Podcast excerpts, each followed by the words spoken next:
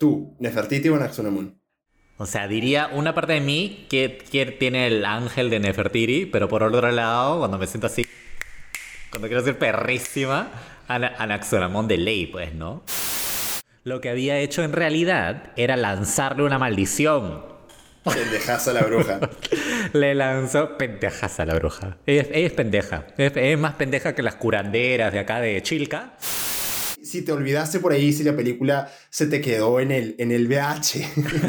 se te quedó en el VH, nunca En el la VH. sacaste. Oh, está torada, está torada la película del VH.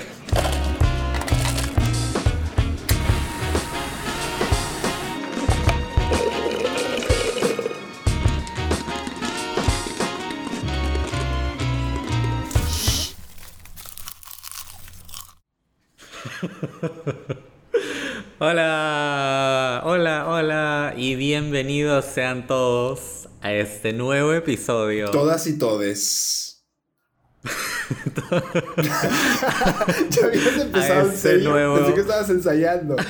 a este nuevo episodio, un poco accidentado, de No se dice canchita, el podcast sobre cine y series que absolutamente nadie, nadie pidió, pero que sin embargo está aquí, sigue aquí y seguirá aquí. Y era lo que tanto esperabas. Eh, me llamo Sergio Lescano y me acompaña.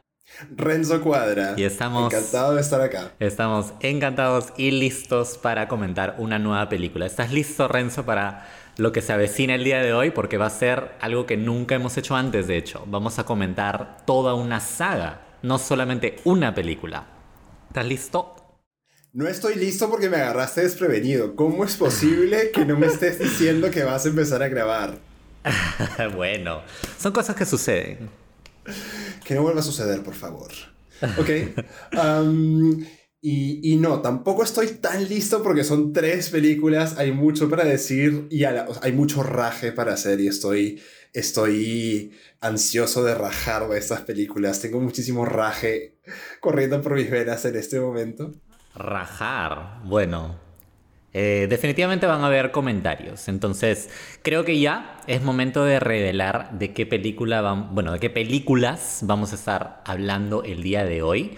Eh, pero en lugar de, de simplemente decirlo, que me gustaría que la gente lo adivine por este sonido.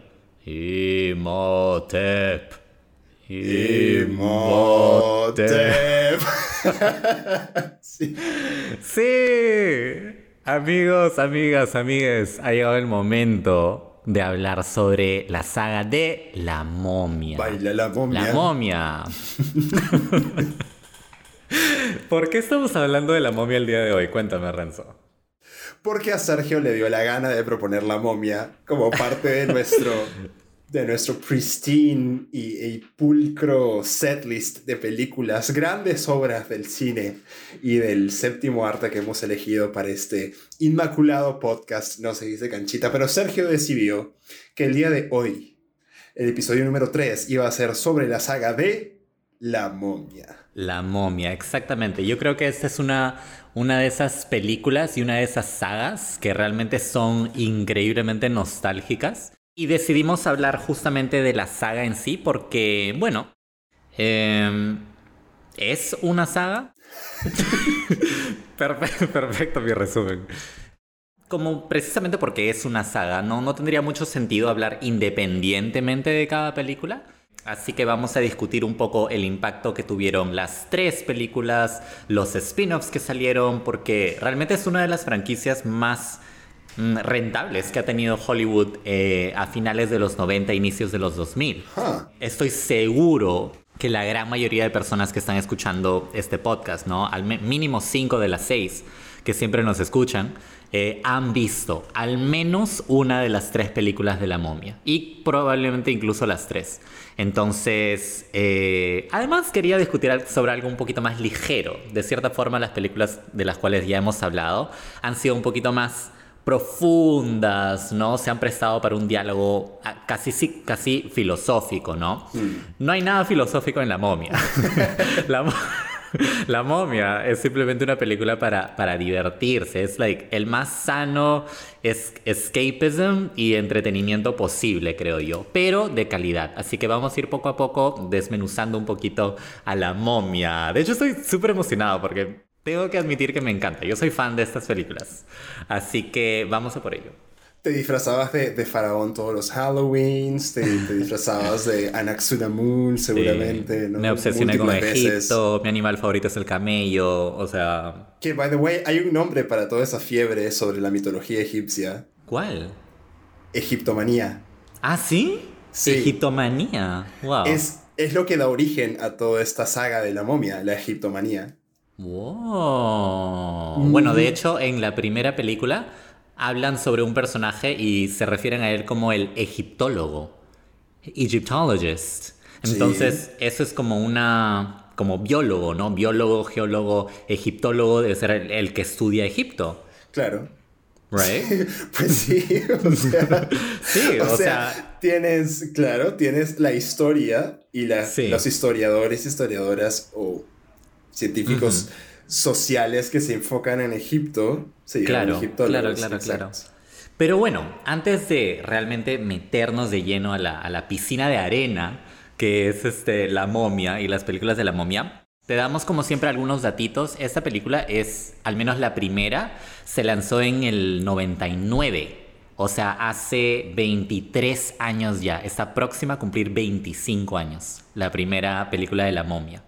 Y fue un éxito rotundo. O sea, realmente fue un éxito internacional avasallador, recaudó muchísimo dinero y catapultó realmente a sus dos protagonistas a lo más alto de Hollywood, Brendan Fraser y Rachel Weisz. Y es una película que, como dije, la gran mayoría de personas, al menos de nuestra generación, siento que ha visto, ¿no? Y, y que disfruta. Entonces, a propósito de esta discusión, esta película la dirigió Steven Summers, que realmente no ha dirigido nada más que yo haya visto. Estuve averiguando un poco de su filmografía y realmente es como que... Fue suficiente con la momia, o sea, ya esa es su obra maestra de toda la vida, ¿para qué más? Sí, se retiró después, ¿no? Tiene obviamente algunas otras películas, eh, algunas con buenas críticas, pero realmente ninguna con el mismo perfil, ninguna tuvo el mismo éxito que, ha tenido la momia, ¿no? Entonces, eso es algo interesante, por ejemplo, de, de este director, Steven Summers. Justamente ahorita estaba viendo su filmografía y realmente sus mejores trabajos fueron al inicio de su carrera, antes incluso de la momia. Él hizo una adaptación, un live action del libro de la selva, ¿sabías? No, ni idea. ¿Qué año? Sí, ajá. En el 94 lo hizo. Ah. Bueno, es, un director noventero, 100%. Es un director noventero, definitivamente. Y antes de eso hizo una que fue Las aventuras de Huck Finn con Elijah Wood, que también tiene críticas bastante aceptables, pero de ahí realmente estaba en una racha muy negativa porque dirigió una película que realmente le fue muy mal en crítica, fue escritor de otra que realmente también le fue bastante mal, pero de repente llegó eh, 1999 y este patita realmente como que he struck gold, como decimos, ¿no? Como que encontró oro, porque él escribió y dirigió La momia y automáticamente llegó el éxito increíble a su vida. Entonces, empecemos por ahí, amigos, amigas, amigues. La momia es una franquicia exitosísima que ha generado muchísimas ganancias económicas. Incluso hay eh, muchos spin-offs de la momia. No sé si tú llegaste a ver El Rey Escorpión, por ejemplo. Sí, y me encantó. El Rey Escorpión, yo, te, conté eso, El Rey Escorpión fue la primera película que yo vi en el cine de adultos, es decir, de adultos entre comillas, ¿no? Porque es una película tipo PG-13. sí, totalmente. Claro, pero fue la película, la primera película adulta, entre comillas, que yo vi en el cine. tú? Y la vi con mi papá y yo tenía como 11 años, 10 años. Ya, ya, ya, ya, sí. Y de hecho, esta película, El Rey Escorpión, pues era la primera vez, bueno, no la primera, porque la primera vez que actuó el actor famoso La Roca, que era este luchador de la, ¿no? ¿Cómo se llama eso? La WWF, una cosa así. Sí, sí, sí. Una cosa así de lucha libre. Sí. Este actor tuvo un rol secundario en la segunda película de La Momia, ¿no? Que este mismo personaje tendría luego de la trilogía su spin-off, ¿no? Que es El Rey Escorpión. Eh, que también tuvo secuelas, ¿no? Que realmente no fueron nada exitosas, pero bueno, ahí, está, ahí están, ¿no? Y aparte de esto, pues, ¿qué más? Han habido otras versiones incluso de la momia, ¿cierto? Sí, sí, sí. Hay que hablar, hay que hablar un poco de esas otras versiones porque, bueno, en, primer lugar, la momia, la, la, película original de, del 99, es ya un remake de una película mucho anterior. Eh, no shit. De, otro, de otro director, pero es básicamente la misma historia, ¿no? Oh, eh, no sabía sí, Sí, sí, sí, una película en blanco y negro que tenía básicamente la misma historia, pero era totalmente, digamos, era otro espíritu de la película. O sea, no era un espíritu así medio de comedia, no era tanto el énfasis en la aventura, era un poco más de terror. Entonces la momia en sí ya es un, un reboot de esta película original anterior. Y a partir de ahí pues se ha armado toda esta franquicia y esta saga. Ok, ok, perfecto. Y lo que quería mencionar también antes es que crearon una montaña rusa eh, inspirada en la momia también.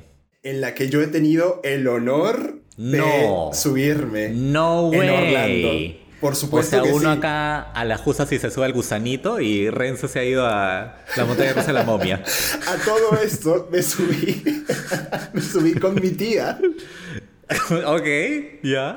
Y mi tía terminó traumatizada y creo que se le dobló el cuello después oh, del, por Dios. ride. O sea, acabas de darme un flashback increíble. A tu infancia. No, esto no fue mi infancia. Adolescencia. esto fue el 2015. oh, ya, ya hace relativamente poco. hace muy poco. Fui, em, queridos, queridas, queridos oyentes, fui con mi mamá y con mi tía, saludos a mi tía Nelia, a Orlando. O sea, fuimos a todos los parques, mi mamá, mi tía y yo. Ya. y nos subimos a todos los rides de Universal y, y, nos subimos al de la momia. ¡Qué excelente! Yo así con los brazos arriba, como uh, disfrutando con salida de las momias, te tocaban, te echaban baba, ¿no? De todos lados, de pronto se ponía todo oscuro y salían manos de las paredes, en fin. Y mi tía traumada. ¿No? De por vida. No era realmente el terror, el susto, sino que era, era el, remesón. Era el remesón del ride. era, Porque era fuerte. O sea, había momentos donde, donde de pronto te caías. De la montaña rusa en sí. No es una montaña rusa, es, es más bien como un ride. Es como una especie de casa del terror. Ok, ok, ok, ok, ok. Pero en, la que estás en un carrito. Ya. Entonces es, es más como el, el, la atmósfera medio. Tenebrosa. Medio terrorífica, medio. Exacto, tenebrosa, ¿no? de Egipto. Eh, lúgubre. Exacto, más que, eh, que una montaña rusa. Entiendo, entiendo, entiendo. ¡Qué genial! ¿Ven? O sea, Renzo tiene una conexión muy profunda, más profunda incluso que yo, con el tema de la momia, porque él incluso, o sea, fue tan fan de la película que viajó exclusivamente, ¿no? A Orlando para el ride de la momia. Exclusivamente, o sea, el, el mundo de Harry Potter no me valía vergas. Eh, no, es, el resto fue, pero ya secundario, ¿no? Fue un agregado. Tú fuiste por Imhotep. Yo fui a que Imhotep me llevaba. Tal cual, tal cual.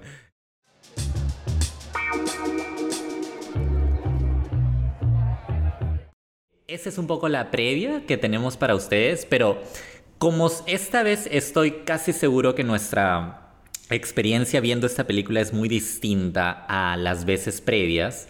Eh, ¿Qué te parece si antes de comentar un poco acerca de la sinopsis de las tres, comentamos brevemente cómo sí fue que vimos la primera película? Porque estoy seguro que no la has visto en cine.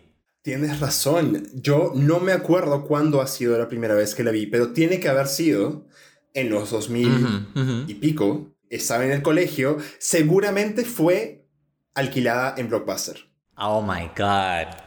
No puede ser. Seguramente. A nuestros oyentes este, más jóvenes, explica por favor qué es Blockbuster. Para nuestros oyentes Gen Z y Centennials. Gen Z. Em, Blockbuster era lo que había cuando no había Netflix. Era, ¿Y qué era eso? Era ir a una tienda física de concreto y ladrillo con una tarjetita impresa que guardabas en tu billetera a escoger con tus manos y dígitos películas de un anaquel, de una repisa, que luego te llevabas a una caja, las pasabas por un código de barras y luego te las llevabas a tu casa por un tiempo que creo que eran como 10 días. Y pagabas. No, mucho, mucho. Una semana lo mucho. No creo que haya sido 10 días. 10 días me suena demasiado. Habrán sido tres. No, no eran tres días, era más. ¿Más? Porque uno no iba, o sea, uno iba por ahí una semana, cada semana de volver. Cada semana, claro. Pero por eso digo, o sea, más o menos eran como, creo que eran 10 días, pero eran 10 días tipo calendario, ¿no? Porque Ah, ya, ya, Blockbuster- ya. Bueno, detalles ahí logísticos, pero, Sí. pero el hecho es que tenías que ir a, a retornar tus películas a tiempo. Porque si llegabas tarde, por cada día de tardanza, te cobraban como 10 soles por película. Era carísimo. Oye, O sea, para empezar, que la suscripción ya era muy cara. Y además, la multa era un ojo de la cara. O A sea, la miércoles. O sea, te gastabas un chupo de plata solamente en, en Imhotep. solamente en Imhotep, o sea, así, ya, ya si, si te olvidaste por ahí, si la película se te quedó en el, en el VH, se te quedó en el VH, nunca la sacaste. Oh, está atorada, está atorada la película del VH. Dios mío. Si se te atoraba la película del VH, si se te dañaba la, la cinta, El disco se te en sí. Eh, o disco, sí, porque, Fuiste. porque todavía era. Claro, fuiste, ¿no? Te mandaban a la, a la Infocor. A la Infocor te mandaban. Era como que no, daño a la película, propiedad intelectual. Oye, qué increíble. Señor no, señor, no le podemos dar el préstamo porque vemos que tiene un, un registro aquí rojo. Sí, este, tiene una deuda de 3 millones de soles. Ay, es que no, digo, no devolví mi VH de la momia. No devolví mi VH de la momia por ahí en el, en el 2003. Por favor, dame el préstamo. Ay, bueno, estos son, estos son el tipo de cosas que la generación Netflix evidentemente nunca experimentó, pues, ¿no? Así no que tuvieron el placer de disfrutar estas no tuvieron la dicha de gozar esto, que realmente yo, yo sí gocé, o sea, es algo que es una emoción que realmente solo, lo solo la puedo comparar. Ni siquiera igual, pero al menos es comparable a ir al hueco o a polvos, ¿no? Y ver, pues, ¿no? Files de película tras película y poder comprar físicamente. Pero había algo distinto porque el blockbuster ocurrió antes de la piratería. O sea, antes de que existiera la piratería de discos, eh, al menos de películas, existían las cadenas autorizadas, ¿no? Como Blockbuster, que tenían, pues, eh, estas películas originales, ¿sí? Originales. Entonces, era, tenía otro feeling, definitivamente. Y ahora que lo pienso, tiene sentido de que se pongan tan exquisitos con el tema de devolverlas, porque eran cintas originales, pues, ¿no? Sí, claro. Entonces, eh, realmente no, no podías. Era impensable quedarte con una de esas. O sea, si alguien ahorita tiene una película de Blockbuster, es una reliquia, realmente. Por favor, cuéntenos en los comentarios cuando este episodio se publique. Cuéntenos si ustedes han guardado ilegalmente. Ay, Dios mío. ¿no? Es- o están, Lo necesito. están traficando películas en Sí. VHS o en DVD o en. No sé si Blu-ray llegó a estar en Blockbuster No, alguna vez. no, Creo que no. estás loco, olvídate, Pero bueno, olvídate. Cuéntenos si tienen alguna cinta o película de Blockbuster que están guardando secretamente ahí en el closet. Ay, Blockbuster, Blockbuster. Que no se note que estamos buscando un auspicio de Blockbuster No, que, by the way, para nada, para está, nada. está buscando volver Ajá. a la industria. ¿Quién sabe con qué? Entonces, mira, si es que tú la viste así, alquilada en Blockbuster, yo estoy 100% seguro de que la primera vez que vi la momia fue definitivamente incompleta y fue una de esos, uno de esos sábados, uno de esos domingos que estaba en la casa, así, o un jueves en la tarde y que la pasaban en TNT. Toda la vida pasaban la momia en TNT, así, ¿no? Claro. Eh, y en una y en varias de esas ocasiones yo encontraba la película, ¿no? A veces un poquito empezada, a la mitad, qué sé yo, y recuerdo claramente que siempre me quedaba viéndola. Sea en la parte que la encontrara, me quedaba viendo la momia. Entonces, Era como el chavo. Claro, como el chavo, como el chavo, o como Friends, que, que toda la vida, ¿no? Estaba ahí, pues ya, ya se casó el episodio, pero ya no me interesa y lo sigo viendo desde donde, desde donde lo encuentro. Claro. Pero creo que la primera vez que vi la momia completa debe haber sido ya en la era de Netflix y que descubrí que estaba ahí y se me antojó verla, pues, ¿no? De, de inicio a fin. Sí, me parece que así fue, Renzo. Ajá, ese fue un poco mi trayecto con, con la momia. Entonces, eh, es uno muy diferente al de episodios pasados, ¿no? Que hemos ido al cine o que hemos comprado esa película. No, para mí fue encontrar, y estoy seguro que a muchos les ha pasado lo mismo, que la encontraban simplemente en la tele y pues Claro. no, eh, era entretenida, uno la terminaba viendo. Y ahora con Netflix, que están las tres, por cierto, Las tres películas están eh, de la trilogía están en Netflix. Aprovechen porque las van a sacar pronto, sí. ¿Ah, sí? Digo, porque nada, nada en Netflix, nada que no sea producido por Netflix se queda en Netflix eternamente. Ah, ya. Entonces, aprovechen que se les va la momia. Apro- aprovecha, es que se va, se va. Se va, olvídate, obvio. olvídate. Sí, sí, sí. Eh, ¿A dónde se va? A Egipto. claro, tiene que regresar, pues. Entonces, este, esa fue un poco la experiencia que yo tengo con la momia. Pero, ¿sabes qué? Lo que sí te voy a decir antes de empezar un poco con la sinopsis es que qué chévere y qué bacán que, que me haya dado el gusto de verla de inicio a fin. Porque es, es una de mis franquicias, es uno de mis gustos culposos. Eso, eso es lo que es la momia, te juro.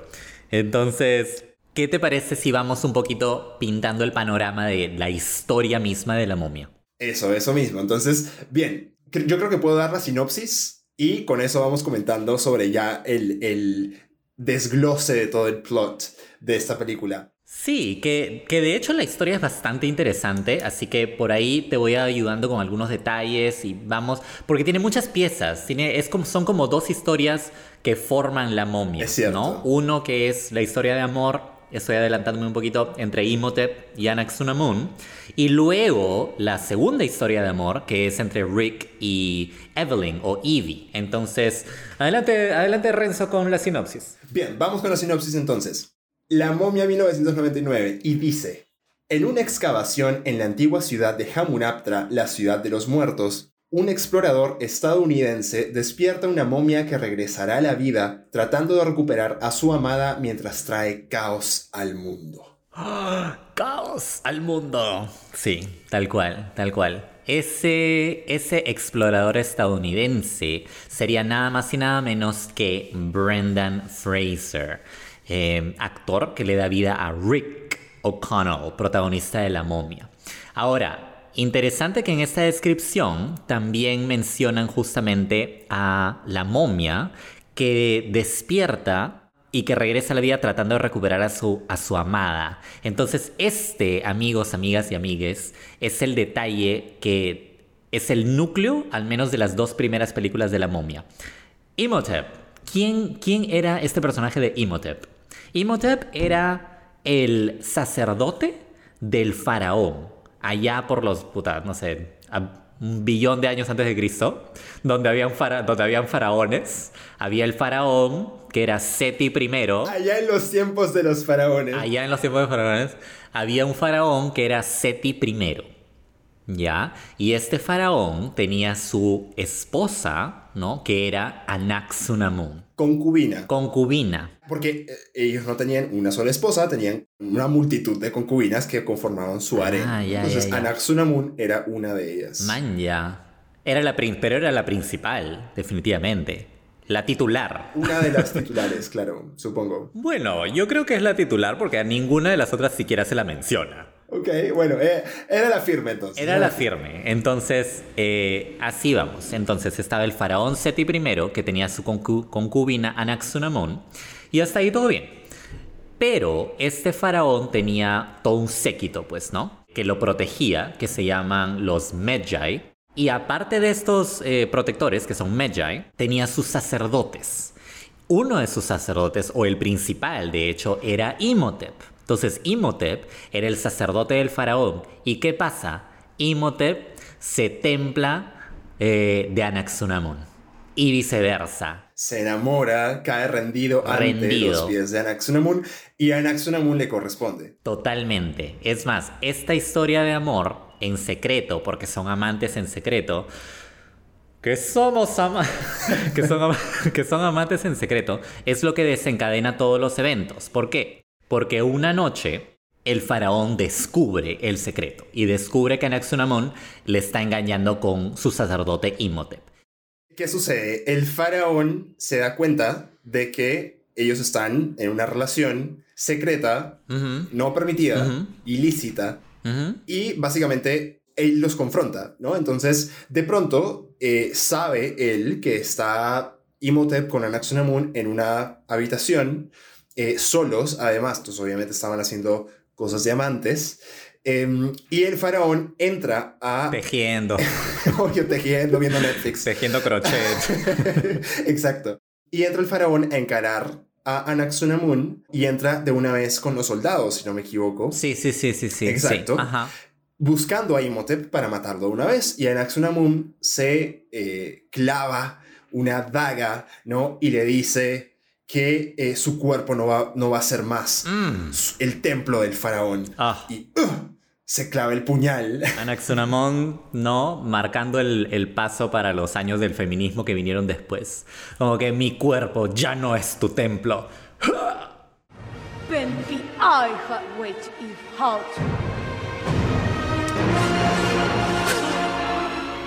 Prócer, prócer del feminismo. Anaxunamun. prócer del feminismo y un momento muy aplaudible, ¿no? Porque los soldados le iban a matar. Le iban a matar Ah, sin, sin misericordia alguna porque traicionó al faraón. Pero ella se les adelantó y se mata. ¿Y por qué se mata? Porque ella sabe que solamente Imhotep puede resucitarla, ¿no? Entonces Imhotep es quien intenta resucitar a Anaxunamón usando el libro de los muertos. Exacto. Pero precisamente en ese momento lo capturan y lo arrestan y básicamente la condena que recibe Imhotep por el crimen de haberse pues involucrado con la concubina del faraón es ser momificado vivo. Sente- condena, momificación. Ok. Momificación en vida. Ta, ta, suena el, el martillo de ok. Let me get my, let me get my lawyer.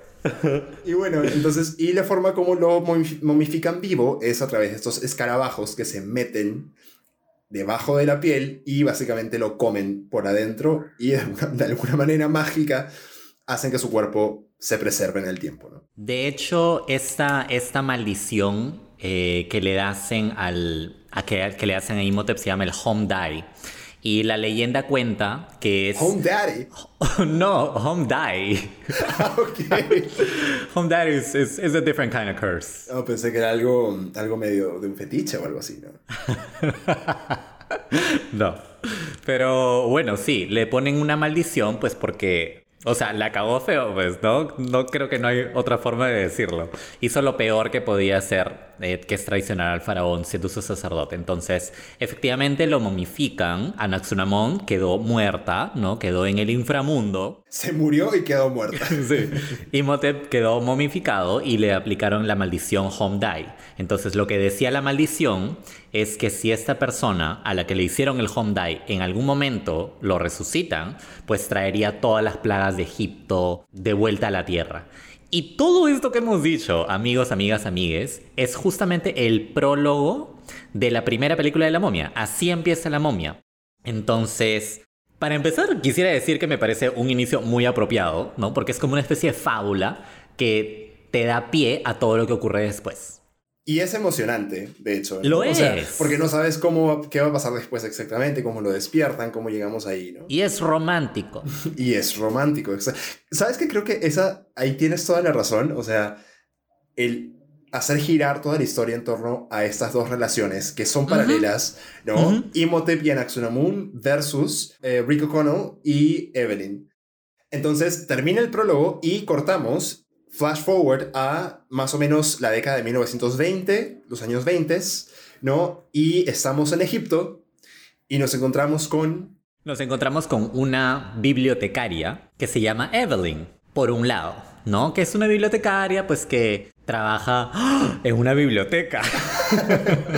¿Dónde más? pero en una biblioteca en pleno Egipto, Ah, sí. en pleno Cairo, don- que tenía esos manuscritos pues antiquísimos, tenía un montón de, de cosas ahí misteriosas, ¿no?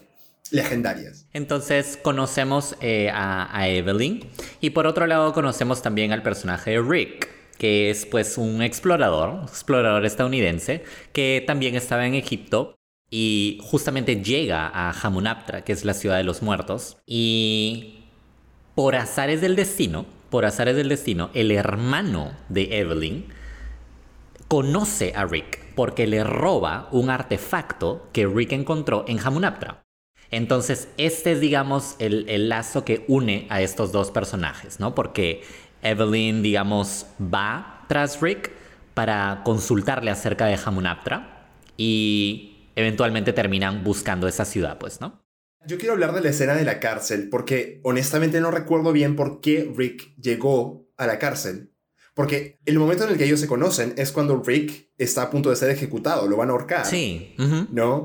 Y Evelyn le salva la vida. Pero ¿cómo es que llega Rick a la cárcel? Rick llega a la cárcel, no estoy 100% seguro de hecho. Es creo que es una de esas cosas de la película que no le dan una explicación por completo, sino simplemente como que lo ponen y uno queda de interpretación de cada uno, ¿no? No le dan tanta importancia. Ok, ok. A ver.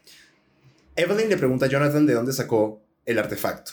Jonathan le dice, me lo dio este tipo. No, no me lo dio, se lo robó. Bueno, claro, pero él dice como que lo, lo tomé de este tipo. Ah, claro, eh, claro. Que coincidentalmente está en este momento en la cárcel. Van a la cárcel y resulta que llegan en el momento preciso en el que Rick está a punto de ser ejecutado.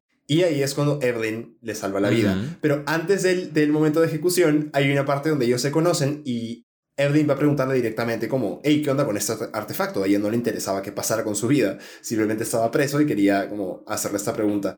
Y Rick lo primero que hace es decirle que no le va a decir nada y le da un beso en la boca, así como de la nada. Que habla muchísimo de la época en la que fue hecha esta película. Porque tú pones eso hoy en una película, un blockbuster como fue La momia, y no- eso no va a funcionar. O sea, la película se va... ¿Tú crees? No, sí, sí, claro que no. Eso ya no funciona, porque es un tema medio machista, ¿no? O sea, Mm, te doy, te robo, entre comillas, un beso, o sea, estoy acosándote sexualmente, eh, pero es, es un elemento gracioso de ese momento, ¿no? Claro. Creo que en parte tienes razón, porque justamente en la primera película hay otro, hay otro personaje que es como un busca tesoros básicamente americano, que habla con su, con su crew, ¿no? Con, con la gente que está, digamos, a su cargo buscando tesoros en Hamunaptra.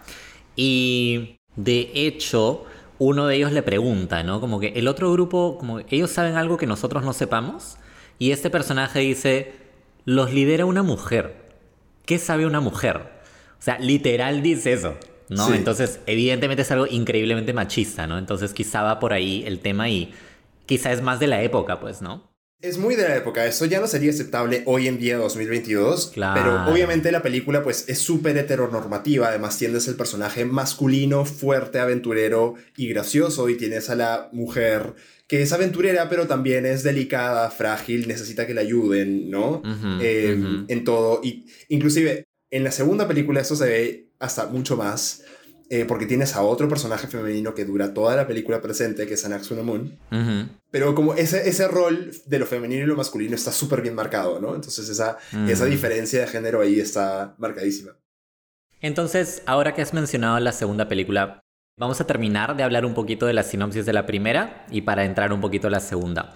Una vez que ya los protagonistas pues se conocen, Rick con Evelyn, eh, digamos que forman un grupo y van a Hamunaptra, eh, Hamunaptra efectivamente, y terminan por error resucitando o despertando a Imhotep. Entonces toda la película, la primera, se va a tratar de ellos, digamos, tratando de eh, volver a la muerte a Imhotep. La persona que despierta directamente a Imhotep leyendo las palabras, el hechizo, digamos, del libro de los muertos es Evelyn, ¿no? Sí, sí, es ella.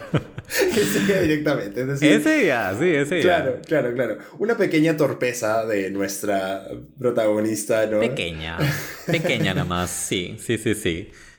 Eh, digamos que los, los siguientes eventos pues ya eh, son la cadena de eventos que suceden, ¿no? Pero eso es lo principal, el, el argumento central de la película es ese.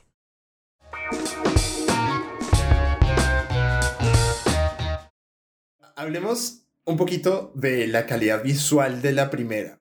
La primera tiene una calidad visual que es, me parece muy bien lograda para la época. O sea, para 1999, lo que lograron. Sí, sí, sí, sí. Hay algo interesante y es, antes de que saliera esta película de la momia en 1999, la momia como concepto, como villano, había estado siempre, digamos, o sea, ya había pasado a la dimensión de lo aburrido, de lo trillado y de lo gracioso. O sea, tenías mil capítulos de Scooby-Doo con momias que estaban, ba- eran básicamente fantasmas envueltos en papel higiénico.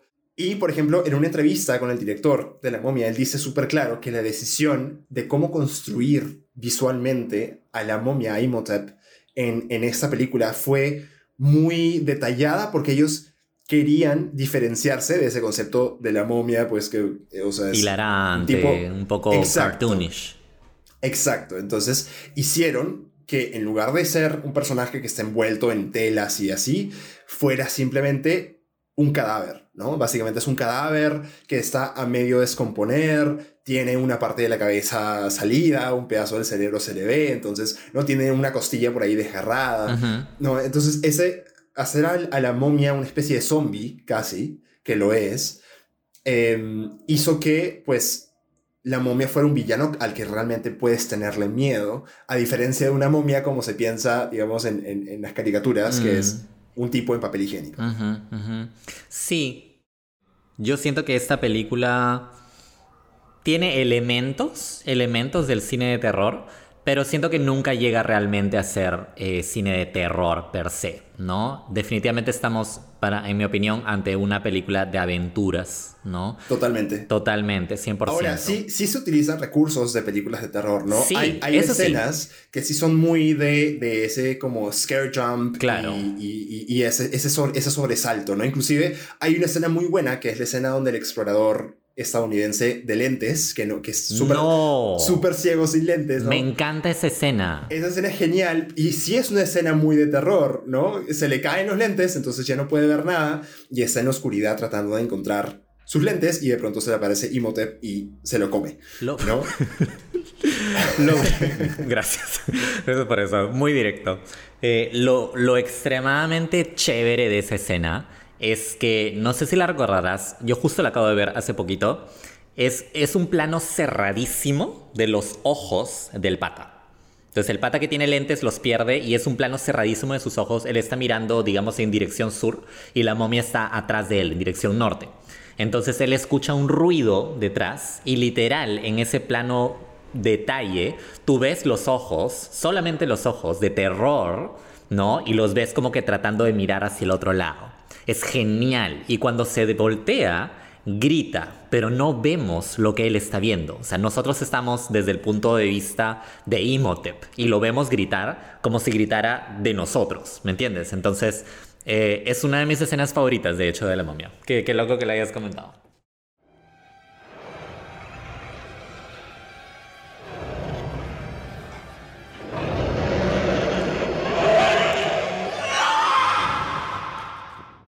Claro, y hay otro componente más, aparte de todo el tema como de, digamos, esa descomposición corporal que siempre va a dar miedo, porque es un miedo a la muerte, es un miedo a, a lo gráfico, a lo gore, ¿no?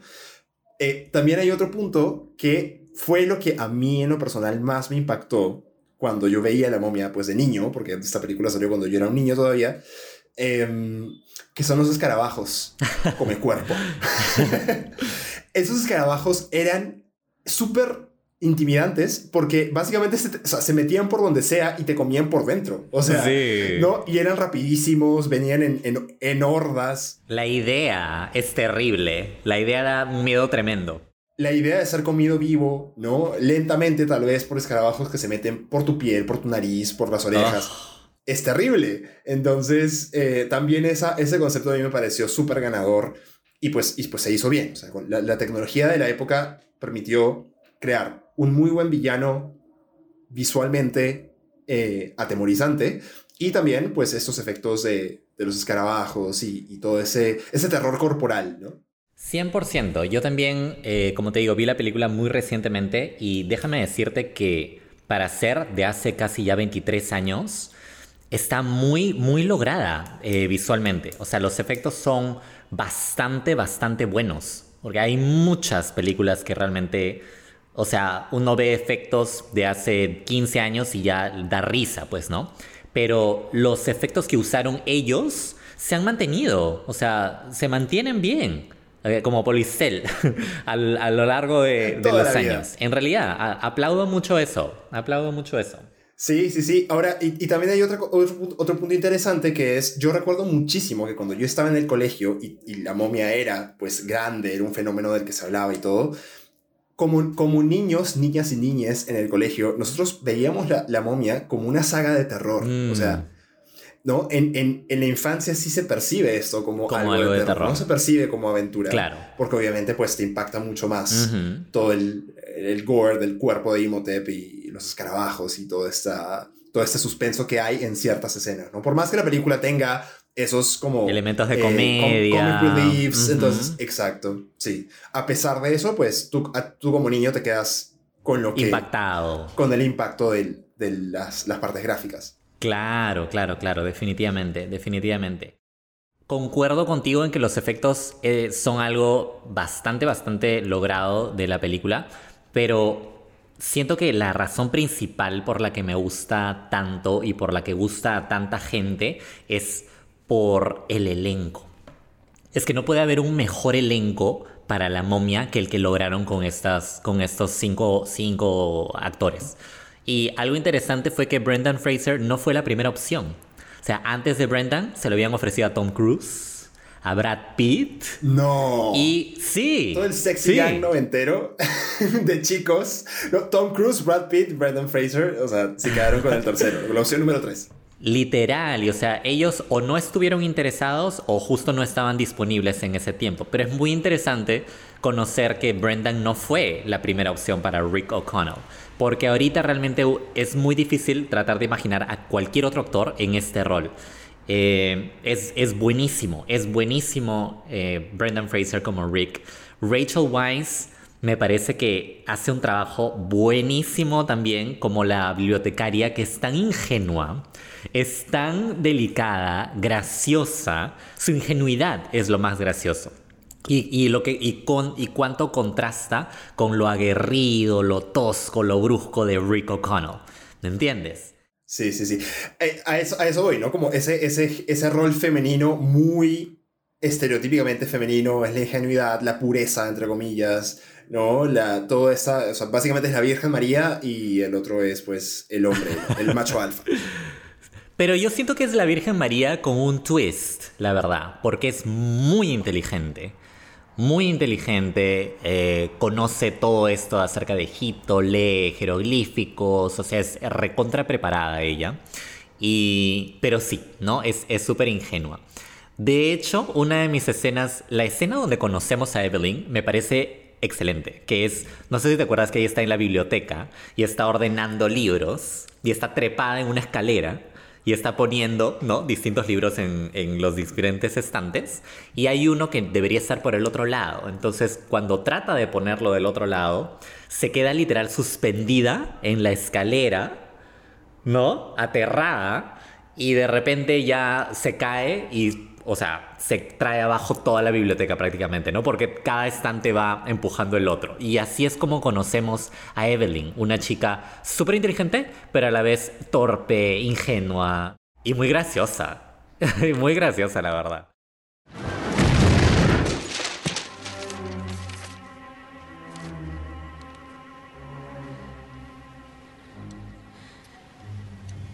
Oops.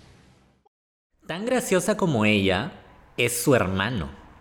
Su hermano Jonathan es literal lo contrataron para hacer el comic relief. Él es el bufón de la película. Él es el bufón, él es el bufón tal cual.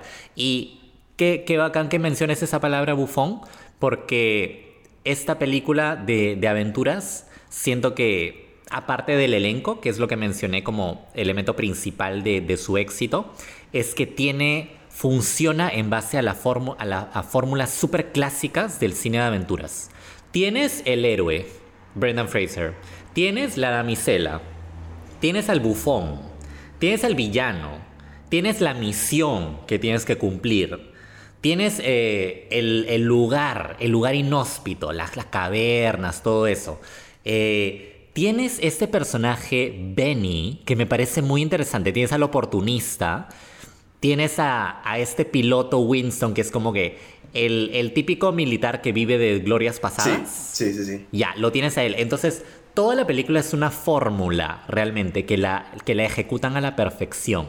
Es más, te menciono algo chiquitito antes de darte la palabra. Justo cuando Winston, que es el piloto, ¿no? Cuando Rick O'Connell busca la ayuda del piloto, el piloto le pregunta, ¿qué, qué es lo que hay que hacer? ¿Cuál es...? ¿Para qué me estás buscando?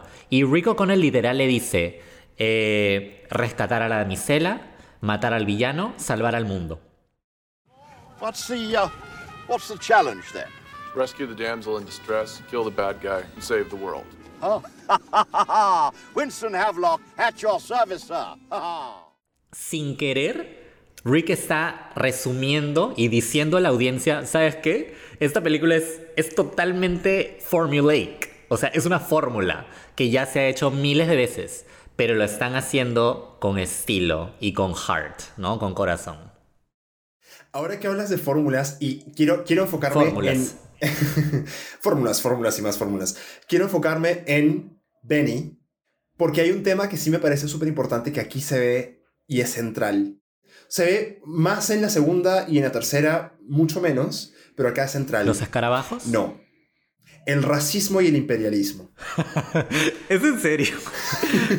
¿Really? Es en serio. Ok, a ver. A ver, todos los personajes que en, la, en esta saga, porque es a lo largo de toda la saga, todos los personajes oportunistas, ambiciosos y que están buscando atajos para cumplir sus propios intereses, son personajes racializados, es decir, son los locales, ¿no? En este caso, de la primera y la segunda, son eh, los egipcios, que son una tira de estereotipos árabes increíbles. O sea, está eh, un estafador, ¿no? Un, eh, un oportunista, eh, un ladrón, o sea, y todos los personajes que no son blancos en la saga de la momia son absolutamente insignificantes. Es decir, o sea, su vida no tiene valor. Son los primeros en morir, son los que mueren masivamente, porque nadie más muere masivamente. Eh, son, aquel- son esos que están como siempre en el fondo, ¿no? Entonces, ahí como, o sea, también la fórmula que trae la momia es de ese explorador blanco que viene de, de afuera y llega a la tierra exótica a Claro. irrumpir básicamente Hmm. en, en todo lo que sucede ahí. Y es gracioso porque en el caso de la momia eh, no hay beneficio de esa irrupción. O sea, no es como que ellos están haciendo una investigación científica o algo. Simplemente, entre comillas, salvan al mundo y se quedan con la plata. ¿No? Pero no, pa- no pasa absolutamente a nadie más. O sea, ahí nadie se enteró, no hubo, no hubo ningún insight histórico del libro de los muertos. Nadie se enteró que era posible revivir a gente con ese Ah, no, libro. no. O sea, el, el mundo no, no ganó absolutamente nada de lo que hicieron. Ignora, ignora. Claro, el mundo ignora lo- las hazañas de, de los O'Connell. Es verdad, es verdad. Pero es, es como una licencia. Es, es como una licencia que creo que se toma la película, ¿no? Y que ya, Pero sí, pues, ¿no? y, habla, y habla mucho de la época, ¿no? O sea, esto igual es de los 90s, 2000, que es una época en la que esto todavía era, pues, el mainstream de, de todo, ¿no? Definitivamente. Y para cerrar un poco el tema de, del, del elenco y de la fórmula del cine de aventuras que, que tan bien ejecutan para, digamos, atar esto con un lazo hermoso, la química entre los actores también es muy buena, porque una cosa es que cada actor por sí solo haga un buen trabajo, pero hay que entender que la relación, una de las dos relaciones que forman el núcleo de la película, que son Rick y Evelyn, es fundamental. Entonces, si no te la crees, si no te crees eh, su atracción, si no te crees cómo va evolucionando su relación, como que la pasión que llegan a sentir, no funcionaría esto. Cierto. Y déjame decirte que la pasión y la química entre Brendan Fraser y Rachel Weisz es brutal. Es brutal y me encanta porque se mantiene hasta la segunda película también. Y eso es muy raro.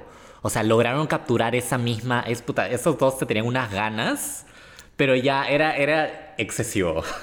Astronómico. Astronómico. Ok, sí, sí, eso es verdad. La, la química, y creo que la química es algo que afortunadamente se mantiene para la segunda película. Y vámonos entonces para La momia regresa, película de 2001.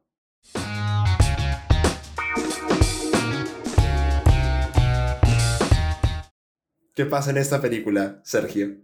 ¿Qué sucede? A partir de ahora ya vamos a ir ligeramente más rápido porque la verdadera historia, el núcleo, ya ocurrió en la primera. Entonces en la segunda ya conocemos a todos los personajes realmente. Entonces lo que ocurre en la segunda es básicamente que, eh, digamos, todo un grupo de, no sé cómo llamarles, de mercenarios, de qué sé yo, personas deciden resucitar a, a Imhotep. Ah, pero ojo, Era básicamente una secta. Una secta, una secta. Una, una secta liderada por la reencarnación de Anaxunamun en una mujer millonaria, es tipo la Carmen Sandiego de, de, de la, de los años Egiptos. 30, ¿no? De, la- de los egiptos. de los egipcios. Exacto. La Carmen Sandiego de los egiptos, eh, que decide ¿no? usar su dinero para crear una secta y tienen la misión de revivir a Imhotep. ¿Y por qué quieren revivir a Imhotep? Porque ella era la reencarnación de Naxunamun y pues ella era la, supuestamente la reina que iba a estar a la diestra de nuestro señor De su rey, y de rey, su su, rey. majestad Imhotep, ¿no? Rey del caos. Claro, claro, exactamente. Y previamente a esto, así como la primera, esta segunda película inicia con también una historia, una fábula acerca del rey escorpión, ¿no? Este guerrero de tiempos antiguos que hace un pacto con el dios Anubis, que para no morir, él le entrega su alma. Entonces, digamos que todo este poder queda inmortalizado en un brazalete el famoso brazalete de Anubis que está pues escondido, ¿no? Y es justamente este brazalete donde volvemos a encontrar a estos personajes, Rick y Evelyn, excavando, buscando este brazalete y se, eh, vienen con alguien más, porque en esta segunda película ellos ya tienen un hijo. Tiene un hijo de unos 7 o 8 años que se llama Alex. Entonces, de hecho no están buscando el brazalete, simplemente están ahí porque Evelyn ha estado teniendo sueños recurrentes acerca de ese lugar. Entonces, simplemente dan con el brazalete. Eso es interesante porque en esta película el plot empieza a, a añadir elementos que realmente son elementos súper importantes, como el hecho de que la misma Evelyn es la reencarnación de una princesa del antiguo Egipto De- llamada Nefertiti. Eh, Sí, Pequeño, pequeño detalle que en la, en la primera no se menciona en absoluto, pero que en la segunda llegamos a descubrir. claro. es como que...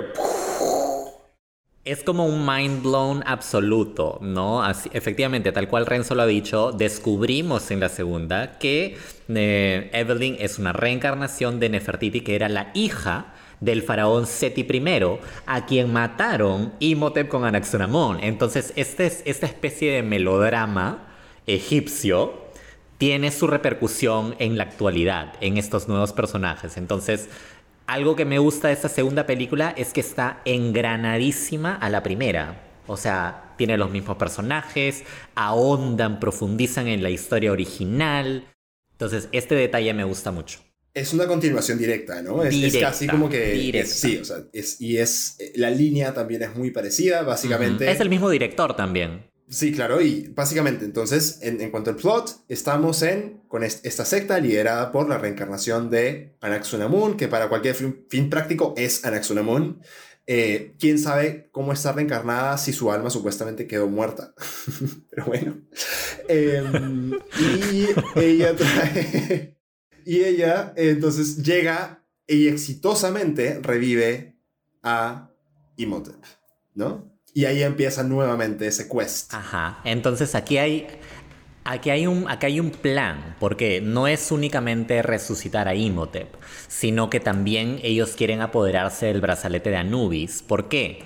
Porque con el brazalete de Anubis, Imhotep, bueno, una vez que mate al rey escorpión, porque una vez que te pones el brazalete, pues aparece el rey escorpión después de unos días. Entonces, una vez que lo matas, tú accedes a su ejército. Entonces, imagínate, Imhotep con Anaxonamón, con el ejército de Anubis, ya pues, o sea, ya gobernaron todo el mundo. Y ese es su plan, ese es su plan malvado. Ese es súper malvado. Pero, plot twist. Plot twist.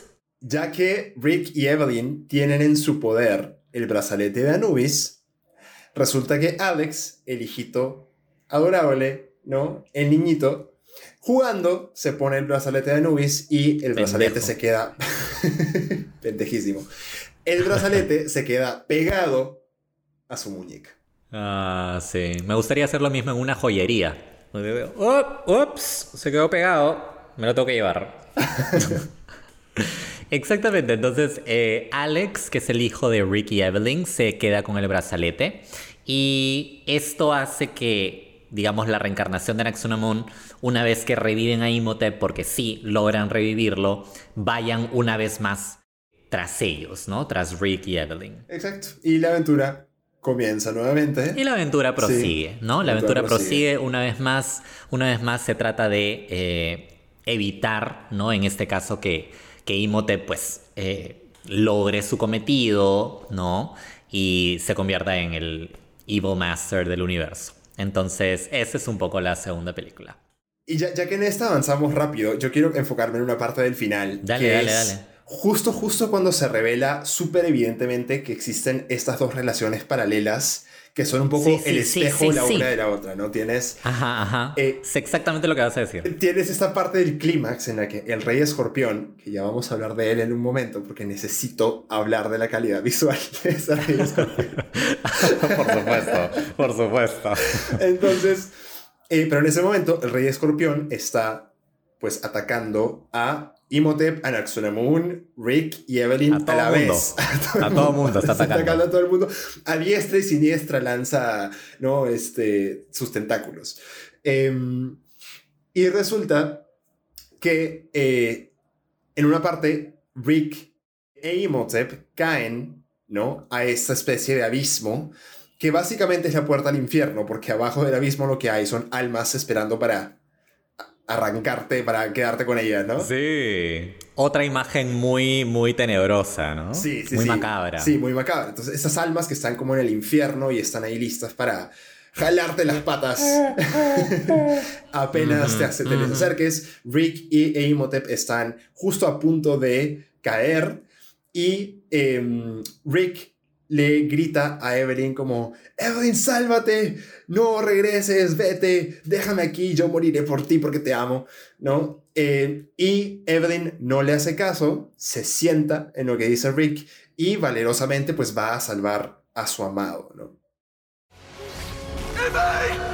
No! Get out of here! Just get out of here! No!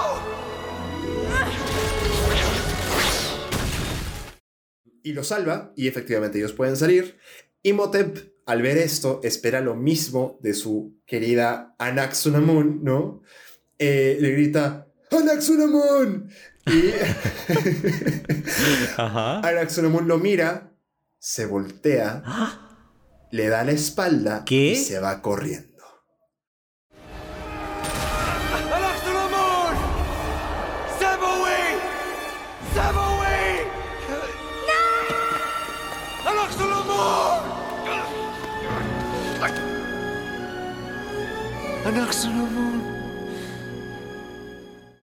That bitch. Perrísima Anaxunamun en ese momento. Perrísima porque puedo, porque puedo. Sí, realmente, mira, ¿cuánto te conozco que sabía exactamente que me ibas a mencionar esa escena? Porque es muy... Ahí ves realmente que el espejo entre estas dos relaciones, por primera vez, está mostrando algo totalmente distinto. Porque la pinta de pies a cabeza a Anaxunamon como realmente es. Y la verdad yo me sentí ligeramente traicionado como miembro de la audiencia, porque yo sí pensé que el amor de estas dos personas, Anaxunamon y e Imhotep, pues era, era el verdadero, pues, ¿no? El firme. Entonces, ¿cómo se explica que Evelyn sí vaya a salvar a su esposo por más que por más peligro que hay alrededor y Anaxunamon no lo haga? O sea, a mí me dolió. Ese momento de traición es demasiado fuerte.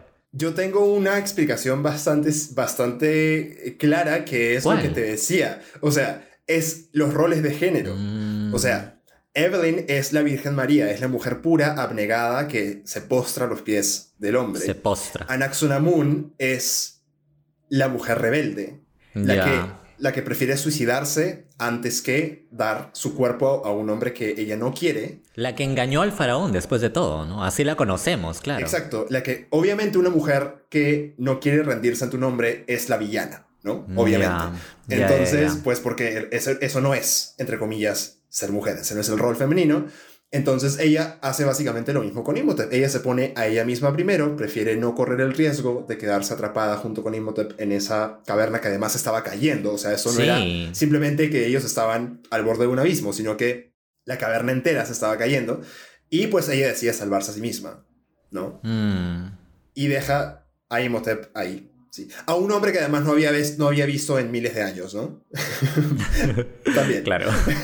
Pero para cerrar un poco el tema de esa escena, hay un momento súper bacán, que es como el, el momento de cierre de la, de la historia de Imhotep, que es cuando Imhotep ve a Rick y Evelyn juntos, después de que Evelyn los salva. Y por primera vez los mira ya no con ojos de venganza, no como que los quiere matar, sino los ve como, como lo que son, una pareja que se ama. Y es algo que le duele a Imhotep porque es lo que él pensaba que él tenía con Anaxunamón, pero se ha dado cuenta que no lo tiene, que fue una mentira de cierta forma, o que no era un amor tan fuerte como el de ellos. Y él tiene una especie de gesto como diciendo, ok, como que adelante, vivan ustedes que están enamorados y yo me voy. Se le aguan los ojos. Oye, es hermoso. Lanza un lamento. Anaxunamun. ¿En serio? Ay, no, me acuerdo de eso. Y sí, mira, y, y la cámara lo enfoca, es un primer plano de su Es un cara. primer plano, sí. Ajá. Dice Anaxunamun. Y de pronto, ¡fua! se deja, se deja Se, caer. se entrega, cual, se entrega. cual Gandalf con el Balrog en Moria, ¿no? Claro, y de cierta forma eh, por fin tiene paz, siento, ¿no? Porque antes estaba ensimismado con la idea de resucitar a Tsunamon y ahora que finalmente lo hizo y que ella le dio la espalda, ya no tiene nada más por qué vivir, ¿entiendes? Entonces Puede descansar tranquilamente en el infierno. puede descansar tranquilamente. Entonces Imhotep es un, es un villano complejo, en realidad, que es otro acierto que me parece que tiene esta película. Es verdad, esa última escena es muy memorable. Yo también la recuerdo mucho. Claro, es, es un 360. No, Es- es un 180. es un 180. Es un 180. Sergio aprendiendo que 360 significa que vuelves al mismo lugar, al mismo punto de partida. Círculo entero. Sí. Eh, quiero, solamente antes de cerrar con La momia regresa, La momia 2. La momia 2, eh, quiero, quiero detenerme en otro punto que me parece... ¿Cuál? A mí me pareció una cosa jaladísima de los pelos. Que es, en una parte, Anaxunamun, cuando está por ingresar al templo del, del rey escorpión, de la pirámide esta, de pronto se encuentra con Nefertiti, o sea, con Evelyn, Ajá. ¿no? Se enfrentan y Anaxunamun no lo piensa dos veces, de una vez, ¡juacata! Le clava, le clava el puñal. ¿Ya? Y la mata. Y la mata. Facilísimo, la mató facilísimo. Ella, ella corre por la vida matando gente como si no hubiera un mañana. Ella es Perrísimo. perrísima, como ya dijimos. Eh, Anaxunamun es el próximo ícono. próximo De las pop. venderas, de las venderas. Ícono de las venderas, de las venganzas. Entonces, tienes a la protagonista, la mamá de Alex, la esposa, la mujer inmaculada de Rick, La, la icónica. la icónica muerta, ¿no? Obviamente, al ser la protagonista, no la puedes matar. O sea, eso sería un desacierto de una película que es realmente ligera, ¿no? O sea, no, no tiene por qué haber una tragedia. Lo es, sí. Y se decide que la forma de solucionar eso es que, como está ahí el libro de los muertos, a vista y paciencia a todo el mundo en, esta, en este momento, pues entonces el hijo Alex, que casualmente sabe egipcio antiguo, porque su mamá le enseñó y tiene 8 años, puede tranquilamente el niñito de 8 años Resucitar a su vieja. practicar necromancia trayendo el libro de los muertos y resucitar a su vieja. O sea, resucita a su mamá así como quien como quien lee pues un pasaje de la Biblia, ¿no? O sea, to- todo, todo facilísimo. Sí, ¿no? y de pronto Y de repente, ¡plup! tururú, revive. Mira, lo que sí te puedo decir de ese momento es que, uno, me pareció un plot, un plot twist bacán. La muerte de Evelyn, porque la primera vez al menos que vi La Momia 2 realmente no me lo vi venir, porque como tú mismo has dicho, uno no mata al protagonista, al menos no de una forma tan anticlimática. Claro. Que realmente no, de repente viene un segundo y un sablazo y ya está. Entonces no sucede así, no es típico que suceda así. Entonces, cuando ocurre, realmente te toma por sorpresa. Entonces, eh, me pareció algo muy como que de huevos, ¿no? Hacer, hacer eso. sí. Entonces, me pareció bacán. Y la verdad es que no, no me fastidia tanto el tema. Sí me parece gracioso la ligereza con la que resucita. Pero a la vez estamos dentro del universo de la momia, pues, ¿no? Donde la gente, o sea, revive, se muere con un libro. Entonces, digamos que por ese lado, pues, lo, lo condono. Lo único que yo digo es, si tienes todo un universo donde se supone que revivir muertos trae el caos en el mundo, y esto es, esa es la lógica tradicional de la, de la necromancia, o Sí, sea, pues. en cualquier historia donde la necromancia sea una parte del plot, traer a alguien de la muerte jamás es una buena idea. O sea, traer a alguien de la muerte significa una maldición, caos y muerte y tragedia para la vida de las personas que están involucradas en ese proceso. Entonces, la consecuencia natural de eso debería haber sido que Evelyn regresa a la vida, pero solamente para traer más tragedia y dolor a su familia. Claro, claro, claro. Eso es como normalmente funciona la necromancia. No cobras vida gratis, siempre das algo a cambio y ese algo es como tu paz Mm, mental. hay un precio. ¿no? Sí. Ya, ya, ya. Ok, interesante. Creo que quizá no todos somos, ¿no? Tan, digamos, no estamos tan metidos en necromancia como, como, lo, estás, como lo estás tú, ¿no? Entonces no, no conocíamos esa parte. Puede ser, puede ser. Está en, No sé. está en el- la ignorancia es atrevida. Eh, Eh, pero sí, pero sí, válido, válido tu comentario. Es como que, "What? no, no te preocupes, yo tengo el libro. A ver, aguanta. Página 8, página acá 8. me saca el, el- libro del sobaco y revivo que tú quieras. Revivo a tu abuelita, revivo a tu tía que se murió, revivo a que sea. Claro, ya que, ya que estoy en eso, ya que estoy en eso de una vez, de una vez. El, el niñito se hubiera podido ser millonario, ¿no? Reviviendo gente toda la vida, pero, pero no, no lo literal, literal. Yo sé que quieres hablar un poquito acerca del CGI, del, del Rey Escorpión en la segunda, así que dale. Ok, hablemos, ya que estamos entrando al tema de la calidad visual de La momia regresa, hablemos por favor del Rey Escorpión. ¿Qué representa para ti la calidad visual de ese personaje en esta película? Bueno, es de, o sea, risa. O sea, inspira risa, la verdad, hay que decirlo, ¿no? Un personaje que supuestamente debería ser atemorizante e intimidante, de repente tú lo ves y dices, You shitting me? O sea, realmente esa es como que el ejemplo clarísimo del CGI mal hecho. Porque, oh no, o sea, se, se ve recontra barato, recontra hiper barato, no convence, no asusta, se ve falsísimo. O sea, ¿qué más, pues? Mira, yo me acuerdo que yo jugaba en PlayStation 1 el juego de Harry Potter. Ya. Y la calidad de esos gráficos era exactamente la que tiene el Rey Escorpión en La momia regresa. O sea, ¿Qué hablas? Es, Ya. y justo lo jugaba por esa Ya, época, ya, ya. ¿no? 2001. Es una cosa irrisoria. Sí. Completamente ridícula. Se ven los ángulos del, del gráfico. O sea, no es algo tridimensional perfecto, sino que se ven ángulos rectos de pronto en el cuerpo del personaje. Los ojos completamente falsos. O sea, los ojos son como... Sí, el pecho, el pecho, el pecho era súper raro también. El pecho, sí. Entonces, o sea, de, de lo que, ok, La Roca, Dwayne Johnson, gracias a Dios, hace una aparición en cuerpo entero y en persona al principio, en el prólogo de la película. Mira, esta fue la película que catapultó a La Roca como en Hollywood. Sí, sí. Si su única aparición hubiera sido como el Rey Escorpión en CGI, al final Ya convertida. la carrera de La Roca no habría existido jamás. O sea, Rápidos y Furiosos no habría existido jamás. Sí. Creo que es cierto. Porque lo hubieran vapuleado, pues, ¿no? O sea, olvídate. Imagínate, o sea, habría sido la burla de la WWF que lo convirtieron en un escorpión mal hecho en computadora. Sí. Tal cual. Y sabes que, aprovechando que estamos hablando de eso, siento que uno de los errores de la segunda película es justo en estas criaturas, una suerte de pigmeos, sí, como pe- pequeñitos que de repente los atacan, que no se explica nunca qué miércoles son, pero que sin embargo están ahí. Y que son... ah, Yo no entiendo si son monos. si Yo no son- sé. por- Porque no, no emiten, o sea, no emiten sonidos como los de las otras. Las otras momias, emiten No. sonidos de, de simios. Claro, de simios. Parecen tipo monos, parecen monos. Monos tití Claro. momificados, ¿no? No entiendo qué cosa es eso. Es un mono charapa ahí. Un mono charapa momia. ¿En qué momento momificaron al mono charapa? Quiero saber, por favor. Por favor, explíquenos cómo, y cómo, y cómo el mono charapa quedó momificado en Egipto.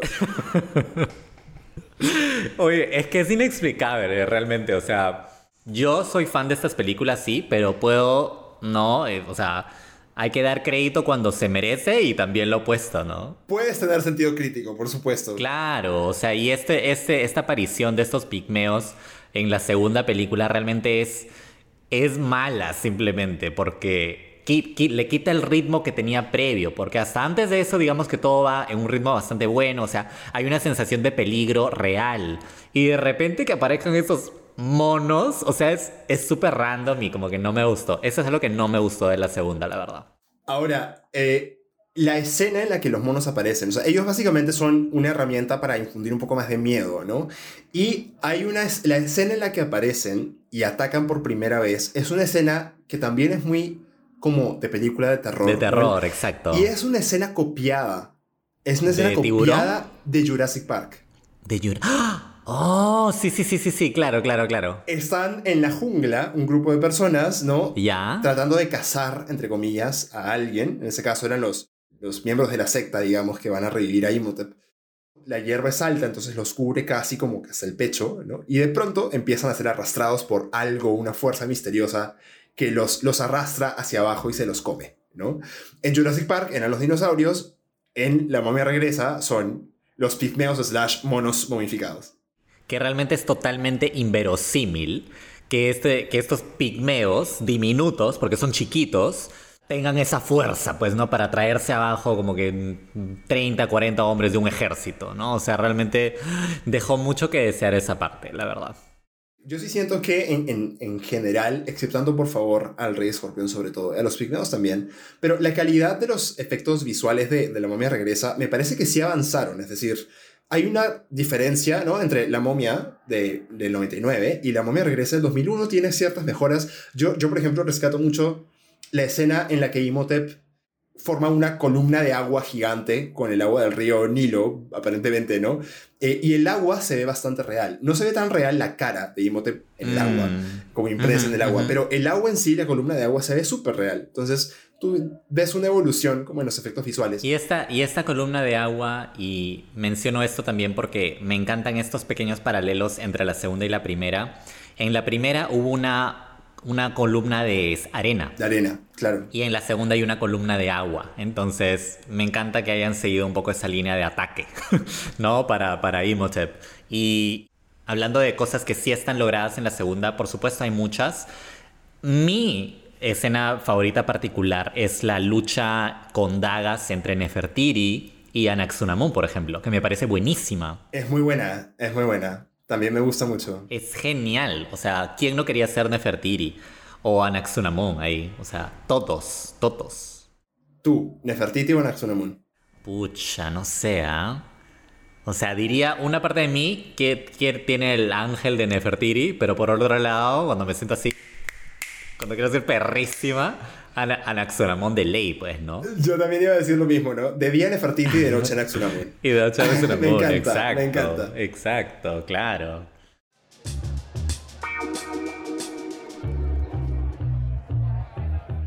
Y bueno, eh, así nos deja un poco la, la momia 2. Ajá.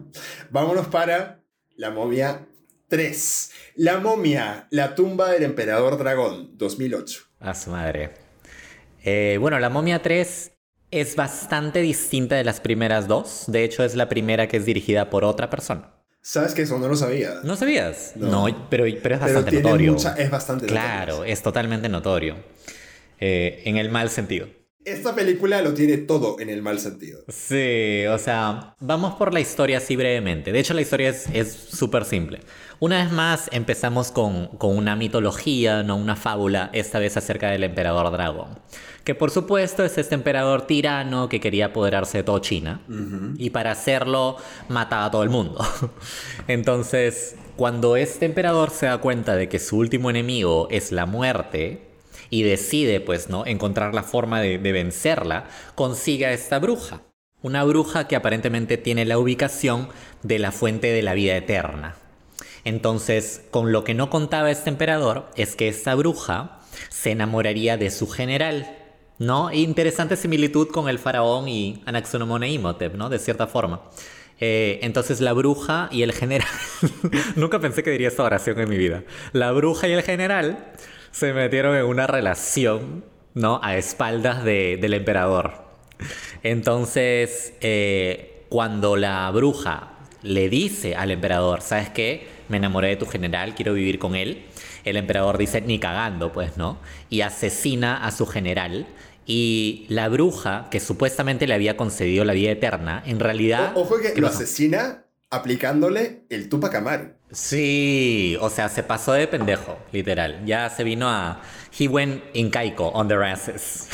Exacto, lo, lo, lo asesina a la, a la usanza, a, A la, la usanza y costumbre de nuestro. a la incaica. Oye, esa es otra condena. A ver, asesinato a la incaica. ¡Adelante los caballos! Ya, ya tenemos entonces este, momificación en vida y asesinato a la incaica slash Tupac Amaru, ¿no? Que, que, hay, que hay que explicarlo para nuestros oyentes eh, no peruanas, Sí. peruanos, creo que, hay, peruanes. creo que hay dos oyentes de otros países. Exactamente, para, para los dos oyentes de otros países.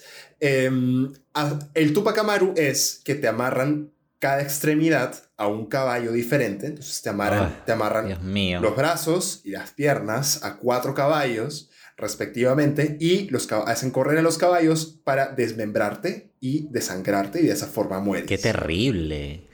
Qué terrible que realmente la gente hacía estas cosas antes. O sea, qué miedo. ¿Te imaginas? O sea, es, es hiper sádico. Es. Ay, no sé. No, lo- no logro concebirlo. Pues sí. Bueno, ahora, ahora traemos otro tipo de, de, de barbaries, así Sí, que pues. no, no terminan. Pero bueno, el punto es de que después de, de matar a su general, como sabe que esta bruja que el, que el emperador quería para él no lo ama, ¿no? Eh, la mata también, ¿no? La mata también. Pensando que esta bruja le había concedido ya la vida eterna, ¿no? Porque ellos lograron encontrar la fuente, etc. Lo que no sabe o lo que no sabía es de que esta brujita lo que había hecho en realidad era lanzarle una maldición. Pendejaza la bruja. Le lanzó pendejas a la bruja. Ella, es- ella es pendeja. Ella es, más pendeja que las curanderas de acá de Chilca. Ella es más pendeja que ellas. que las gitanas. Eh, que las gitanas. Esas, que, esas del, de Javier Prado. Ustedes saben quiénes son. Me están escuchando ahorita mismo. Para todos los- nuestro público gitano que, que nos escucha en el podcast. Ahora nos bajan el podcast, ¿no? El podcast duró, duró tres episodios. Ya fuimos. Último episodio. Último. Ah, pero bueno, entonces esta brujita le lanzó esta maldición al emperador, pues, ¿no? De, lo convirtió en, en momia, ¿no? Lo, lo momificó una vez más. Entonces hay momificación de él y de todo su ejército. Bueno, esta vez la momificación es ligeramente distinta, ¿no? Porque no es la, la mom- la momificación egipcia. No es la típica, De hecho, es verdad. de hecho, que hay una conexión histórica con los guerreros de terracota, que son estas esculturas en arcilla que hay en China, ¿no? Ah, Entonces, estas no son, digamos que no son momias per se, sino que simplemente se convierten en arcilla. Ah, no son momias per se. O sea, se convierten en momias cuando los traen a la muerte, a la, a la vida, A la vida. perdón, después de muertos por Ya. siglos, ¿no? Ok. Em, pero, pues, pero o sea, originalmente no- eran de arcilla. Son de arcilla, sí. Ah, ok. Interesante. Interesante, de hecho. No había hecho esa, esa conexión, pero bacán. Entonces, esa, ese tema con el emperador es lo que da origen a los siguientes eventos de la historia, donde ya una vez más reconectamos con nuestros personajes eh, habituales. Pero, sorpresa, hay un gran cambio aquí. Y es un cambio en el elenco. Y la verdad es que me gustaría saber más. No sé si tú tienes alguna información, porque ¿qué pasó? Todo mundo, todos los actores principales, todos retomaron su rol. Rick, Jonathan, Rick, Jonathan, Lo- Los dos actores principales, sí. los dos actores principales. Pero, oh sorpresa, Rachel Weisz, quien interpretó a Edie en las primeras dos películas, no aparece aquí. La cambian, la cambian de actriz. Y es muy interesante cómo esa actriz es presentada, porque la primera escena en la que esa actriz sale es una escena donde, en este punto de la historia, eh, Evelyn es una escritora, es una escritora de aventura, porque básicamente relata sus experiencias, ¿no? Con, con, con la momia. Y la primera escena en la que se, se revela la cara de esta nueva actriz que no es Rachel Weisz, em, una persona, ella está, pues la- el personaje está en una, en una librería y está presentando su libro, es una lectura del libro. Termina de leer y empieza a recibir preguntas del público y una mujer del público le dice, eh, como que le pregunta como si, eh, si, si es verdad que ella realmente pasó por todas esas experiencias, porque fue hace muchos años y, y son experiencias tan locas, ¿no? Entonces y, lo, y se hace un zoom in a la cara de esta eh, nueva actriz Ajá, que María se llama Bello. María Bello. ¿no? Y ella le dice, sí, es como si hubiera sido una persona totalmente distinta, ¿no? Entonces hay una, una, una mm, broma autorreferencial, Ligera, ¿no? De la- interna. exacto, de, de la película. Mrs. O'Connell, we're all dying to know. Is the Scarlett O'Keefe character really based on you? Honestly, I can say she's a completely different person. Uh, any more questions? Entonces, eh, ¿dónde encontramos, o mejor dicho, cómo encontramos a estos personajes nuevamente? Bueno, em, ya Rick y Evelyn son una pareja madura. Su hijo Alex ya es profesional, básicamente. Está incluso, o sea, es, es como, es arqueólogo, por supuesto. Está como terminando, está, está, en, está en prácticas. Está en Em, prácticas. está en prácticas en campo, además, porque ya está en excavaciones. Prácticas este, no, no remuneradas. no remuneradas, exacto. Eh, está aplicando la ley Pulpín. Y, eh, y pues ellos ya son una pareja que vive sola, su hijo ya es mayor de edad, retirada, ¿no? Eh, Rick está aburridísimo porque no sabe qué hacer con su vida, se va a pescar, no sabe pescar. Literal. Eh, está como que craving esta, esta vida de aventura que vivía cuando era más joven, ¿no? Sí. Y Evelyn también. Y Evelyn también. O sea, ella es escritora y el escritor es una forma de, de tener como esa reminiscencia, pero no es suficiente, ¿no? Están buscando aventuras. Mm, de- sí, de hecho me parece muy interesante. A todo esto creo que ya es momento de, de decir esto. La verdad yo soy, creo que, enemigo por completo de María Bello. o sea, no de María Bello en general, pero María Bello en esta película. Siento que, siento que Rachel Weisz es Evelyn. Por Realmente no puedo sí. enfatizarlo lo suficiente. Hizo un trabajazo en las, en las primeras dos películas. Lo encarnó súper bien. Tan bien que al cambiar de actriz, realmente ya la magia se perdió por completo. Ya no veo esa misma química con Rick. O sea, ya, ya no está. No tiene el mismo encanto, no tiene el mismo carisma. La misma cadencia de la voz. O sea, puta, olvídate. Yo desde el inicio estuve muy, muy, muy en desacuerdo con eso. Sí, sí, sí. Es bastante off-putting. ¿no? Sí, la verdad. Mira, qué interesante porque esto me hace pensar, o sí, me acaba de hacer pensar en otros casos en los que ha sucedido esto de cambio de actores. Y, por ejemplo, sucedió lo mismo con Dumbledore. Sí. Claro, Dumbledore fue el mismo por las primeras dos películas, pero lamentablemente el actor falleció. Y en la tercera trajeron a otro actor. Sin embargo, y esto habla mucho de María Bello, este nuevo actor, Michael Gambon, eh, que hizo de Dumbledore a partir de la tercera película en adelante, fue increíble. No por desmerecer al primero, que también lo hizo muy bien, pero Michael Gambon también. Entonces, quizá estemos hablando del nivel actoral de María Bello. Puede ser, puede ser. Acabo de, revisar y Rachel Weisz, o sea, básicamente la, la verdadera razón por la que Rachel Weisz no regresó al cast eh, no se conoce porque hay diferentes versiones. Entonces, no está. Ok. O sea, todo está envuelto en un velo de misterio. Momificado. eh, en cuanto a por qué Rachel Weisz está envuelto en papel higiénico. Eh, la razón por la que Rachel Weisz no, no regresó a la momia. Oye, pero deberíamos... Hay que comentarlo en un siguiente episodio porque necesito satisfacer esa curiosidad. Porque volvió Brendan. Volvió Brendan y volvió el actor que hacía de, de Jonathan también. Sí, pero bueno. Entonces, eh, partiendo de esa premisa, ¿no? Que con el cambio de actriz, eh, de cierta forma sí es interesante ver a los personajes años después como una pareja retirada, ¿no? Que, que un poco vive de estas glorias pasadas, de estas aventuras pasadas, y que realmente ya eh, no saben mucho qué hacer con sus vidas, porque su vida antes tenía tanto que ver con la aventura.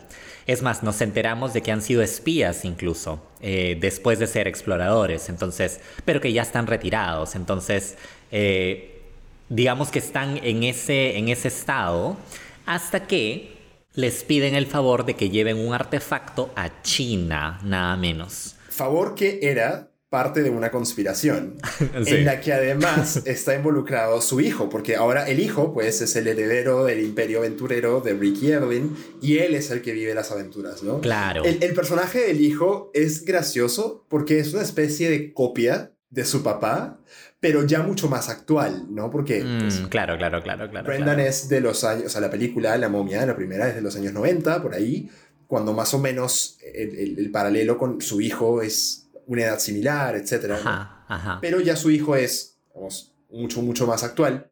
Y es gracioso porque parece como un jock, o sea, parece, ¿cómo se dice? El, el quarterback, ¿no? El capitán del equipo de fútbol del colegio, que, que grita y es todo macho y así, eh, hace como bullying. Ya, ya, ya, sí. Es buena persona, pero, pero tiene como esa, esa forma de, de comunicarse, ¿no? Mm, sí.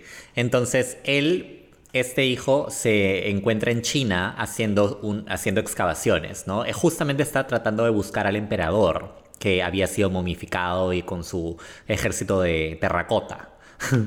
Entonces, eh, es así que sus padres conectan nuevamente porque van a donde está su hijo. Ahora, lo interesante aquí, hay dos cosas que quiero mencionar sobre eso. Uno, nos enteramos de que los padres, o sea, Rick Evelyn, no tienen buena relación con su hijo Alex. Entonces, de lo que eran tan protectores de él cuando era pequeñito, parece que cuando creció, digamos como que el lazo se fue perdiendo, por ahí mencionan que la mamá lo sobreprotegía y que el papá ni siquiera lo abrazaba, o sea, hubo todo un tema ahí. Entonces están en un tumulto familiar, así es como, ¿no? Reconectamos con, con los personajes. Y lo otro que quería comentar, que es muy divertido, que no sé si lo notaste, pero Jonathan, el hermano de Evelyn, tiene un bar. Él abre un bar en China que se llama Imoteps.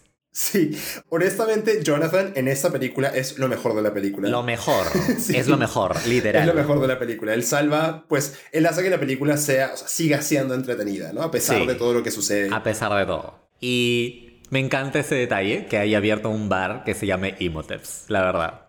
Tengo que decirlo. Es más, si hubiera un bar que se llame Imoteps, yo me pediría ahí al toque la pirámide, sí, apuntadísimo, apuntadísimo. Apuntadazo. Vamos a tomar unos shots al Imoteps. Entonces, bien, de repente estamos una vez todos los personajes reunidos, eh, Rick, Evelyn, su hijo, Jonathan. ¿Y qué es lo que sucede? Yes, lo adivinaron.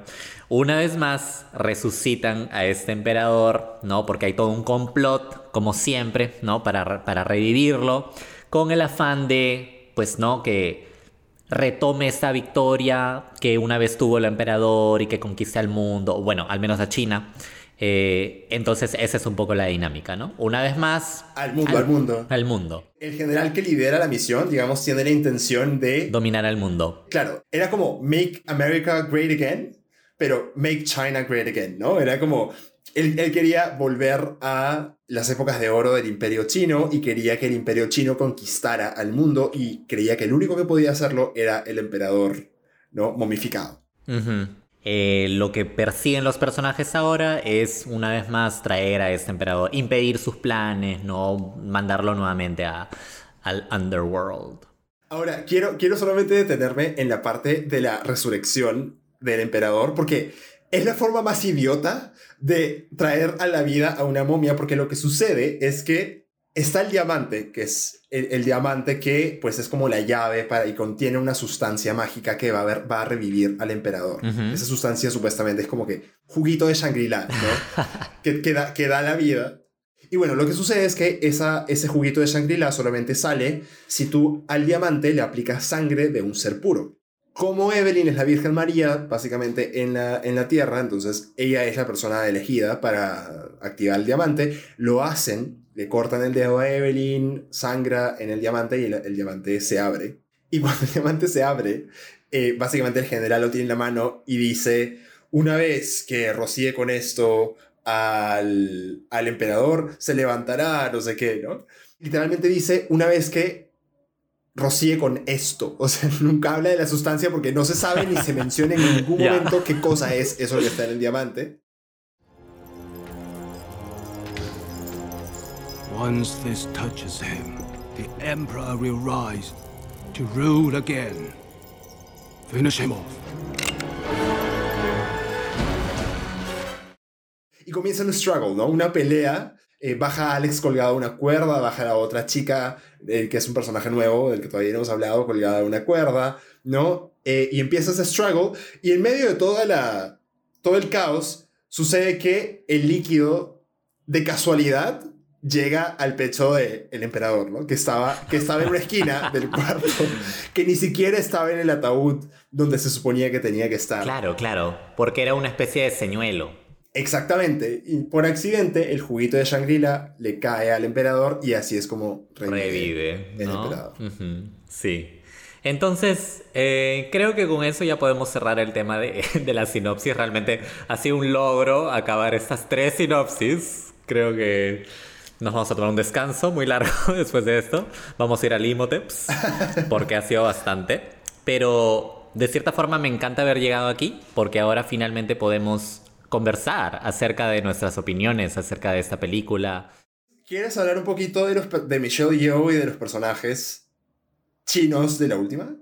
Bueno, o sea, yo...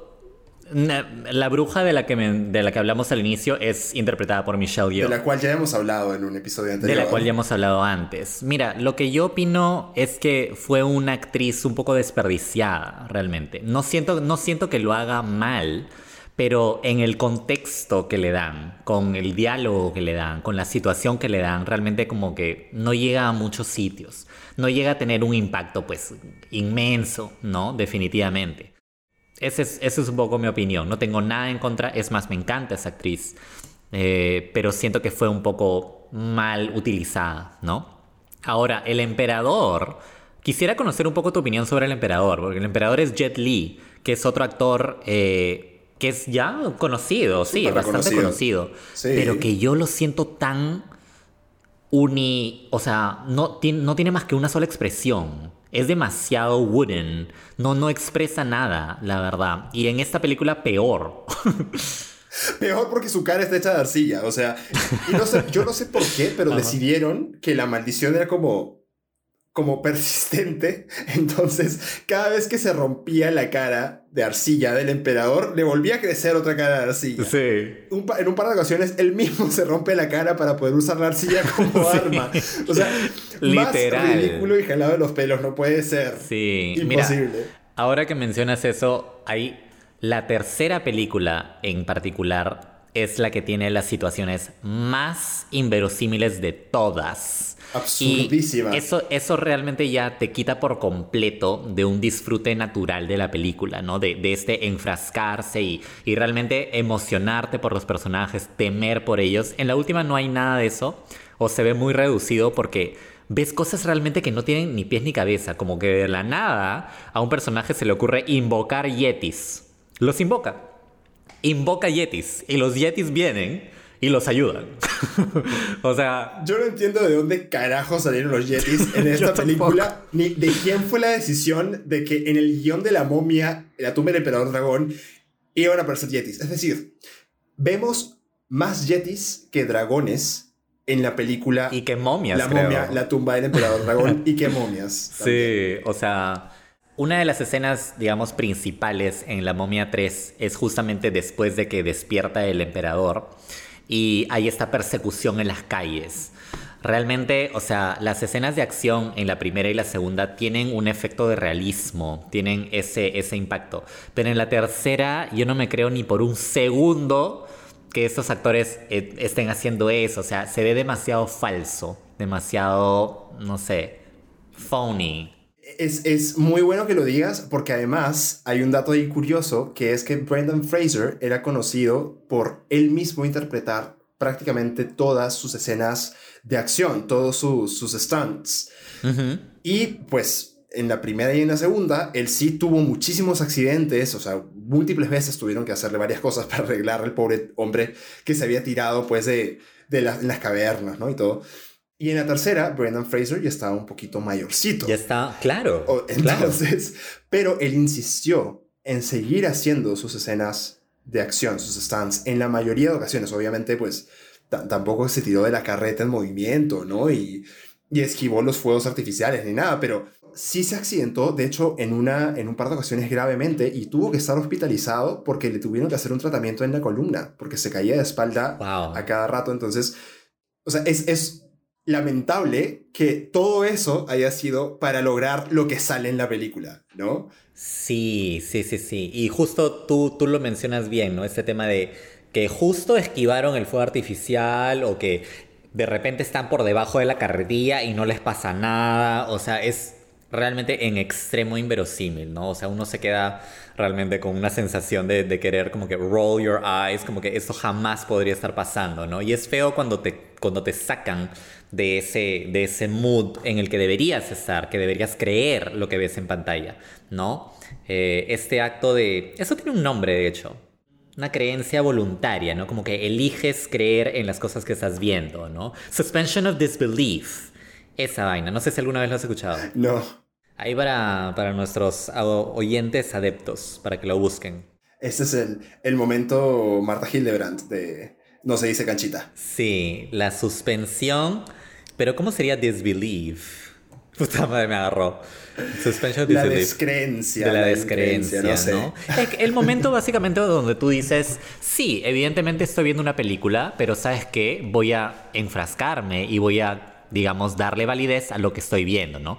No porque ves a un superhéroe y vas a decir, ay, eso nunca ocurriría. O sea, obviamente nunca ocurriría, pero eso es parte de la magia del cine, ¿no? Entonces, como un acuerdo entre la audiencia y lo que están viendo. Claro. Lo cual se rompe totalmente cuando en una película de momias y dragones te ponen a un yeti, ¿no? Totalmente, exacto. Ahora, ya, que hablamos de, eh, del tema de Brendan Fraser, solamente quería tocar ese punto porque eh, Brendan Fraser acaba de ser tendencia en redes por un suceso que, que, que pasó, que es, recibió una, mm, eh, una standing ovation, una, una, un aplauso, una ovación de pie de parte del público en un certamen ¿no? cinematográfico por la película The Whale, que él acaba de, de, protagonizar, que es una película que está por, por salir este año. Sí. Evidentemente, aclamada por la crítica, parece que es una película que se las trae y que probablemente comentaremos en, en un capítulo en el futuro. Y Brandon Fraser se pone a llorar, ¿no? Porque en los últimos años él ha tenido una, digamos, bastantes baches y obstáculos en su vida muy fuertes. Sí. Em, justo más o menos desde la época en la que la tercera película de la momia salió. Entonces, fue, esa película arruinó la vida de todas las personas involucradas, incluida y sobre todo la de, la de Brendan Fraser, ¿no? Fue la maldición. la maldición de la momia. O sea, no es tan mala, amigos, amigas y amigas, pero es bastante... Es, ¿Sabes qué opino yo de la tercera? Que me parece de las tres la más descartable de todas. Es absolutamente innecesaria esa película. Tranquilamente te puedes quedar con la 1 y la 2 como una conclusión. Una conclusión bastante bonita, bastante lograda mismo director, mismo reparto, misma línea, mismo mood de la película, pero la tercera cambia todo. Ya, ya ni siquiera estamos en Egipto, ya cambiaron hasta la locación. Entonces realmente todo es distinto y pues no, no, no tuvo la magia, pues, ¿no? Una, una película tan descartable como una cañita de papel. Cañita, popote, pitillo de papel. Bueno, entonces, ¿qué, qué, qué opinas tú de, de, Fraser? Porque él ha tenido bastantes cosas. Yo estoy súper, súper contento por lo último que le está ocurriendo a Brendan Fraser en su carrera, esta, esta ovación, esta actuación alabada por la crítica, bajo la dirección de este patita Darren Aronofsky, que fue el mismo que dirigió El Cisne Negro, ¿no? Por ahí varios seguramente conocerán esa película. Eh, estoy súper ansioso de ver la película. Y como tú mismo has dicho, ¿no? Este actor le ha pasado de todo. Ha tenido lesiones físicas, ha tenido. ha sufrido de abuso. Ha sufrido de abuso sexual por alguien en, en, la industria hollywoodense. Ha tenido problemas financieros porque tuvo un divorcio y como tiene hijos tenía que dar manutención. Y su manutención era carísima carísima era su manutención. No era como la de acá de Panchito que le tenía que pagar, ¿no? 500 so a, a, su ex. Brandon Fraser no la tuvo tan fácil. No, él tenía que pagar casi un millón de dólares. Claro, o sea, el, pata estaba pero mal, sumido en la depresión, eh, su mamá murió, o sea, ha, pasado muchos, muchos obstáculos y que finalmente esté resurgiendo, ¿no? Y logrando este éxito es, es genial. El, el caso de, de, acoso del que él fue víctima también es importante y yo quería mencionarlo porque él fue parte, bueno, intentó del movimiento. sumarse exactamente al movimiento Me Too, que fue este movimiento en el que muchísimas mujeres, muchas de ellas reconocidísimas en, en, la esfera de Hollywood, eh, salieron a denunciar que habían sido acosadas sexualmente por múltiples personas y también reconocidas hombres, evidentemente, los agresores, em, eh, también de Hollywood. Y se volvió este hashtag, ¿no? Me Too, yo también, en el sentido de yo también he sufrido de acoso. Yo también he sido víctima. Y Brendan Fraser se sumó a esto, ¿no? Y ahí fue que reveló que él también había sido víctima de, acoso sexual. Mm. Y, pero él, siendo hombre, en un mundo machista recibió como un backlash, ¿no? O sea, su, su, su, denuncia no fue tomada en serio, fue tomada como que él se estaba poniendo en un papel de víctima o como que tal vez simplemente quería... Protagonismo. Exactamente, protagonismo, esta publicidad gratuita, o inclusive estaba un poco restando la importancia en el movimiento siendo él hombre en una campaña en la que la mayoría de víctimas, por supuesto, eran mujeres. Pero hay que reconocer que pues, los hombres también sufren de abusos eh, sexuales y también pueden ser víctimas, de hecho también son víctimas del machismo. Sí, sí, definitivamente. Y siempre me ha parecido que en las películas que he visto a Brendan, me parece que es alguien con demasiado carisma. Y creo que la momia, o sea, prueba eso, ¿no? Prueba que magnetismo en la pantalla lo tiene, ¿no? Lo he visto en, por ejemplo, en esta película que ganó el Oscar Crash, como uno del reparto. Era un reparto de varios actores, ¿no? Pero él estuvo ahí y hizo un buen trabajo. ¿Dónde más lo he visto? Ha tenido roles dramáticos. de la Selva. roles dramáticos George de la Selva. George de la Selva. es que lo puede hacer, puede hacer comedia, puede ser drama, o sea, él puede hacer todo. Es verdad, es verdad. Y pues ahora está, parece que triunfando y brillando en roles dramáticos. Sí, nuevamente. Y, y qué genial, ¿no? Qué genial que, que esté logrando esto. Este actor entrañable, ¿no? La Roca salió a agradecerle por haberlo llevado a, La momia regresa. Esto me pareció súper bacán. Aparentemente Brendan Fraser le dio como que ese empujoncito, ¿no? A, La Roca que necesitaba para, para hacer el spin-off del Rey Escorpión. O, hubo, tuvo una buena mano ahí eh, en todo ese tema. Entonces, que este actor, La Roca, porque recordemos, La Roca eh, después de La momia fue que vino con... Rápidos y Furiosos. Rápidos y Furiosos, etcétera, ¿no? Y todo, todas las otras películas que él tuvo. Todo se originó en este rol pequeñito que tuvo en La momia regresa, ¿no? Entonces le debe mucho La Roca a esa franquicia. Excepto a los, a los eh, realizadores de efectos visuales, sí, se lo, se lo debe todo a La momia. sí, sí, tal cual, tal cual. En realidad tengo una curiosidad porque estamos hablando de una saga. Entonces quiero conocer si es que tienes un personaje eh, favorito dentro de toda la saga. Tengo, yo creo que tengo dos. Jonathan. Ya. Jonathan, el bufón, me encanta. Es, es un gran personaje, o sea, sí hace reír, realmente es gracioso. Y el actor John Hanna se llama, tiene un nombre parecido a su, a su personaje. Interpreta súper bien, o sea, yo no me imagino a alguien más en ese papel. Eh, lo hace muy bien, muy bueno. O sea, es digamos que es el personaje más entretenido de todos. Pero, digamos, si nos ponemos en un mood más aspiracional, o sea, el personaje que, me parece más cool es Anaxunamun. ya, ya. Identificadísimo yo con, con mi ídola, Anaxunamun. tu queen. Ok, ok. Interesantes opciones. ¿Y el tuyo cuál es? ¿Cuál es tu personaje favorito? A mí me gusta mucho, esta va a ser una opinión un poco extraña, pero me gusta mucho el personaje de Benny el oportunista. Sí. Eh, siento que no muchas veces se le da cabida a este tipo de personajes. Casi siempre se los tiene olvidados o a veces ni, ni existen en los universos de, las películas, ¿no?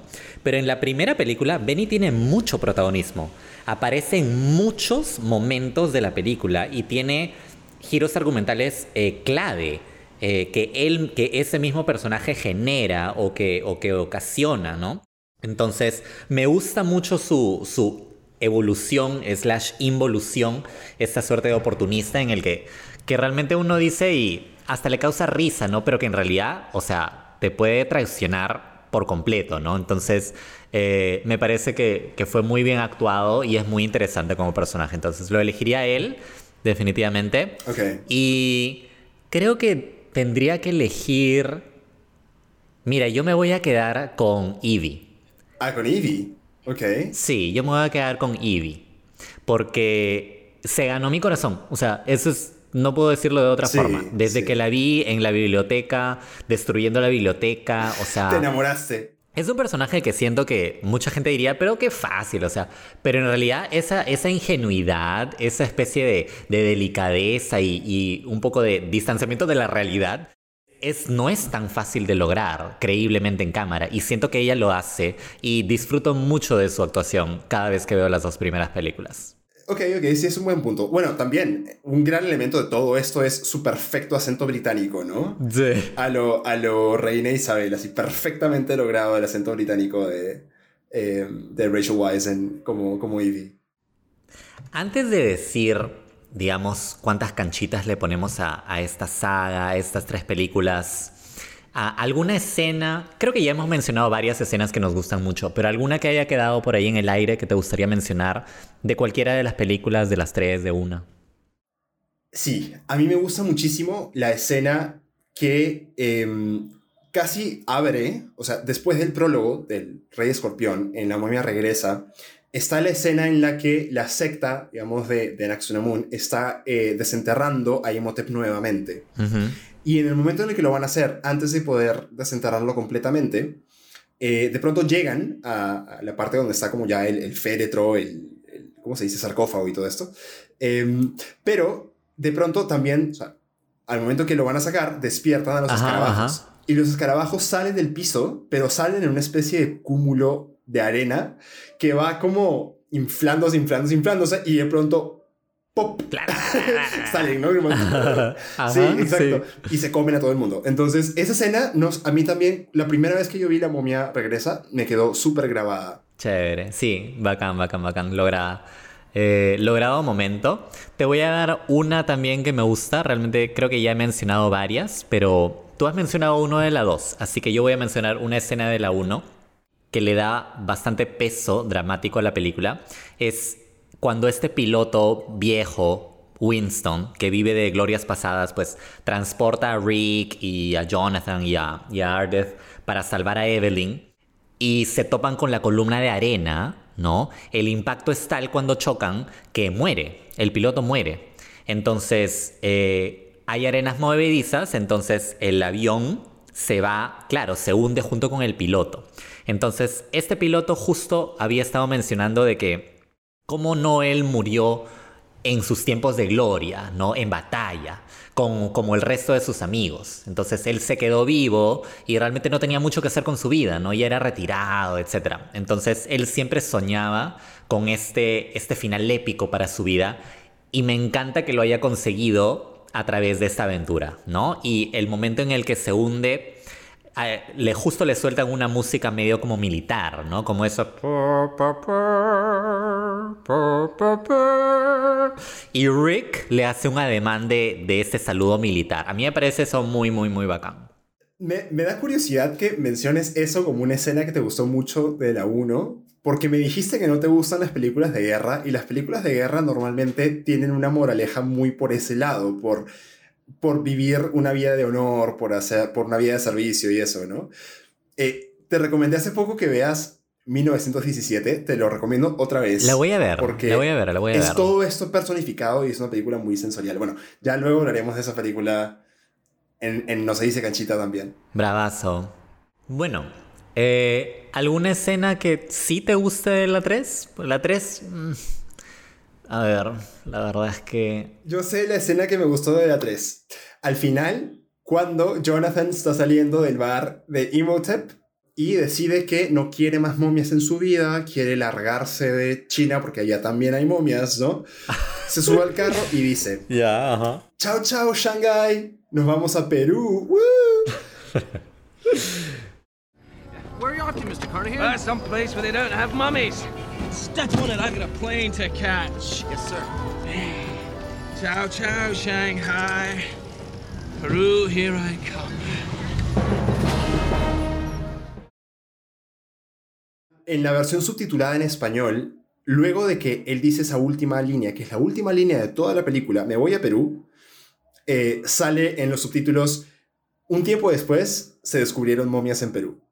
Pero yo esta vez la vi sin subtítulos en inglés y esa parte nunca salió. O sea, yo creo que alguien, o sea, alguno de los subtituladores decidió hacer una mención honrosa a Perú. Tal vez hubo un subtitulador peruano por ahí en, en, español de la película y lo puso. Claro, es súper extraño, de hecho. Es muy misterioso porque efectivamente nadie dice eso.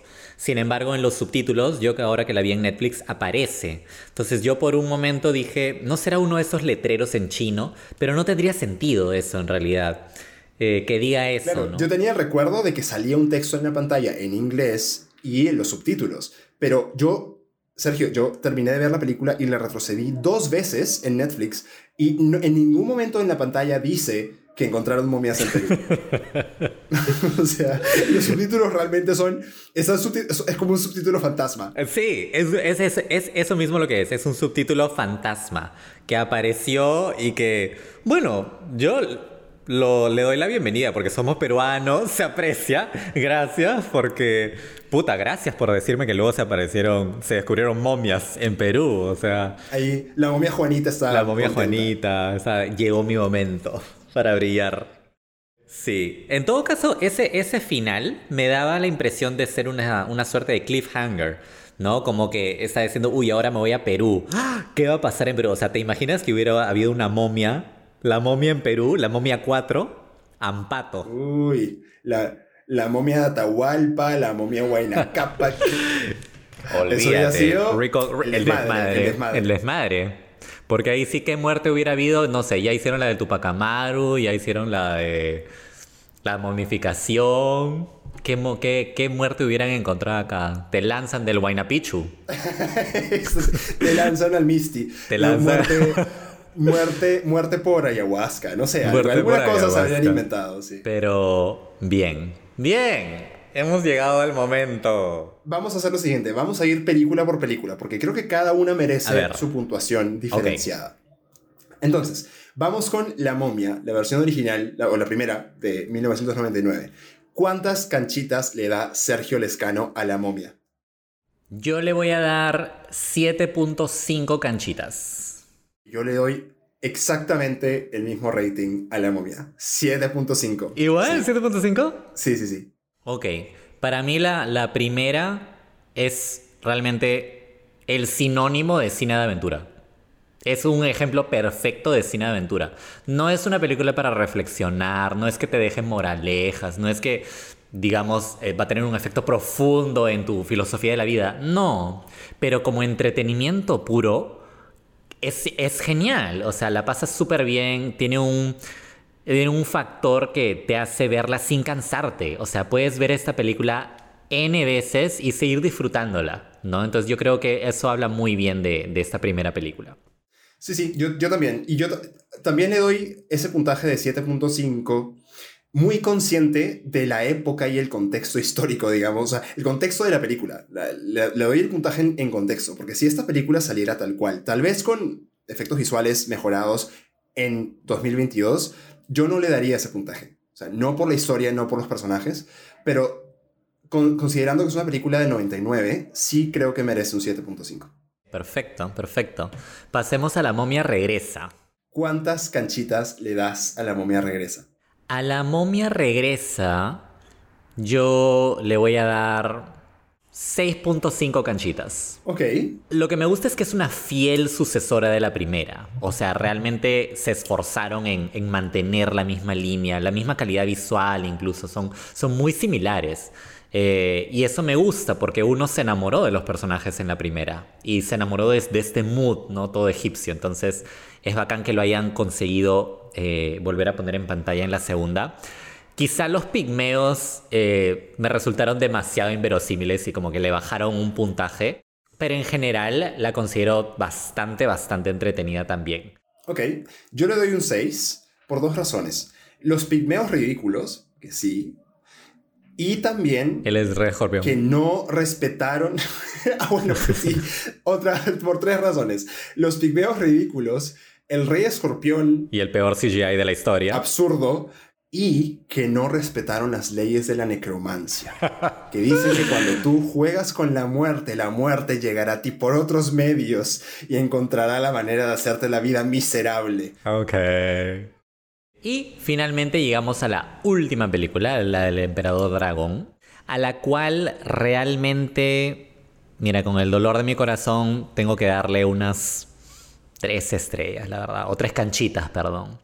Realmente se siente desde el inicio como una película muy innecesaria, muy descartable, que realmente de la que realmente no te vas a llevar ni acordar casi nada. La química entre los protagonistas ya no está porque cambiaron de protagonista. Mm, como mencioné antes, es la que tiene eventos más inverosímiles, como los Yetis, o que todo mundo sobrevive a todo.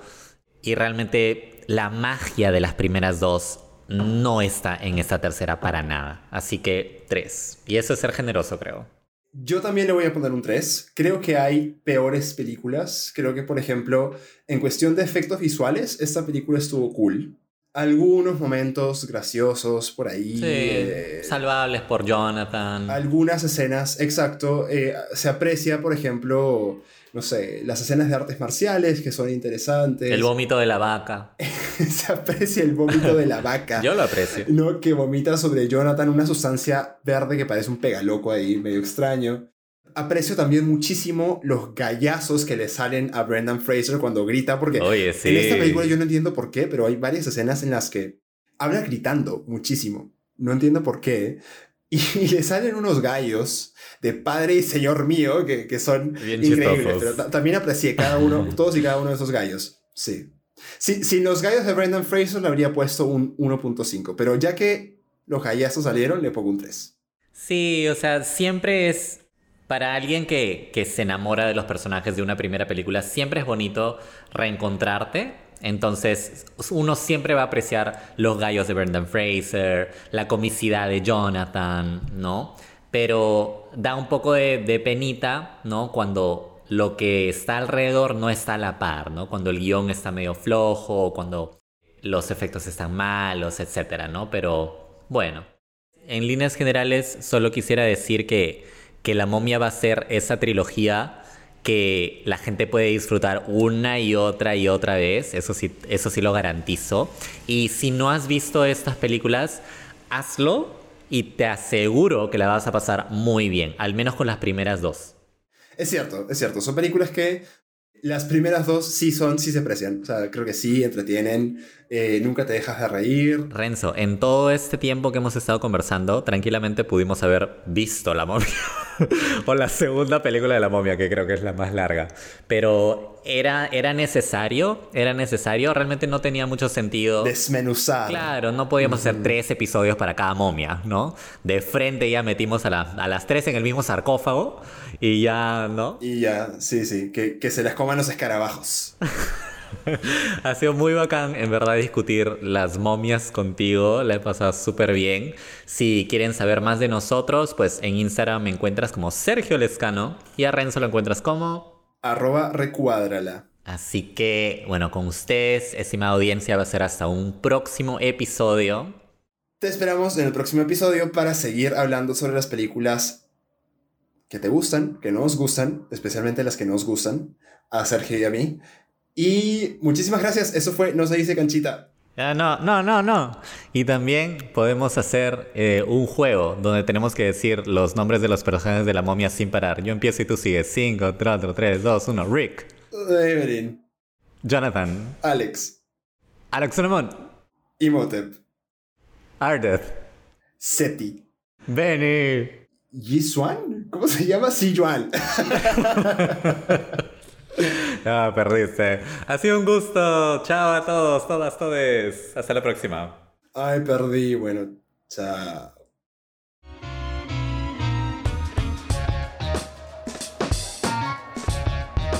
Queremos escucharte a ti también. Búscanos en redes como arroba canchita podcast y compártenos lo que tú piensas sobre la película o serie de este episodio. Y claro, cuéntanos de la película o serie que amas y que quieres que comentemos en los próximos episodios de No se dice canchita. Si te gustó lo que escuchaste, no te olvides de seguir o suscribirte a No se dice canchita en Spotify, YouTube o donde sea que escuches tus podcasts. Y compártenos, así nos ayudarás a llegar a más personas que, como tú y como nosotros, no se aguantan para comentar las series y películas que adoran.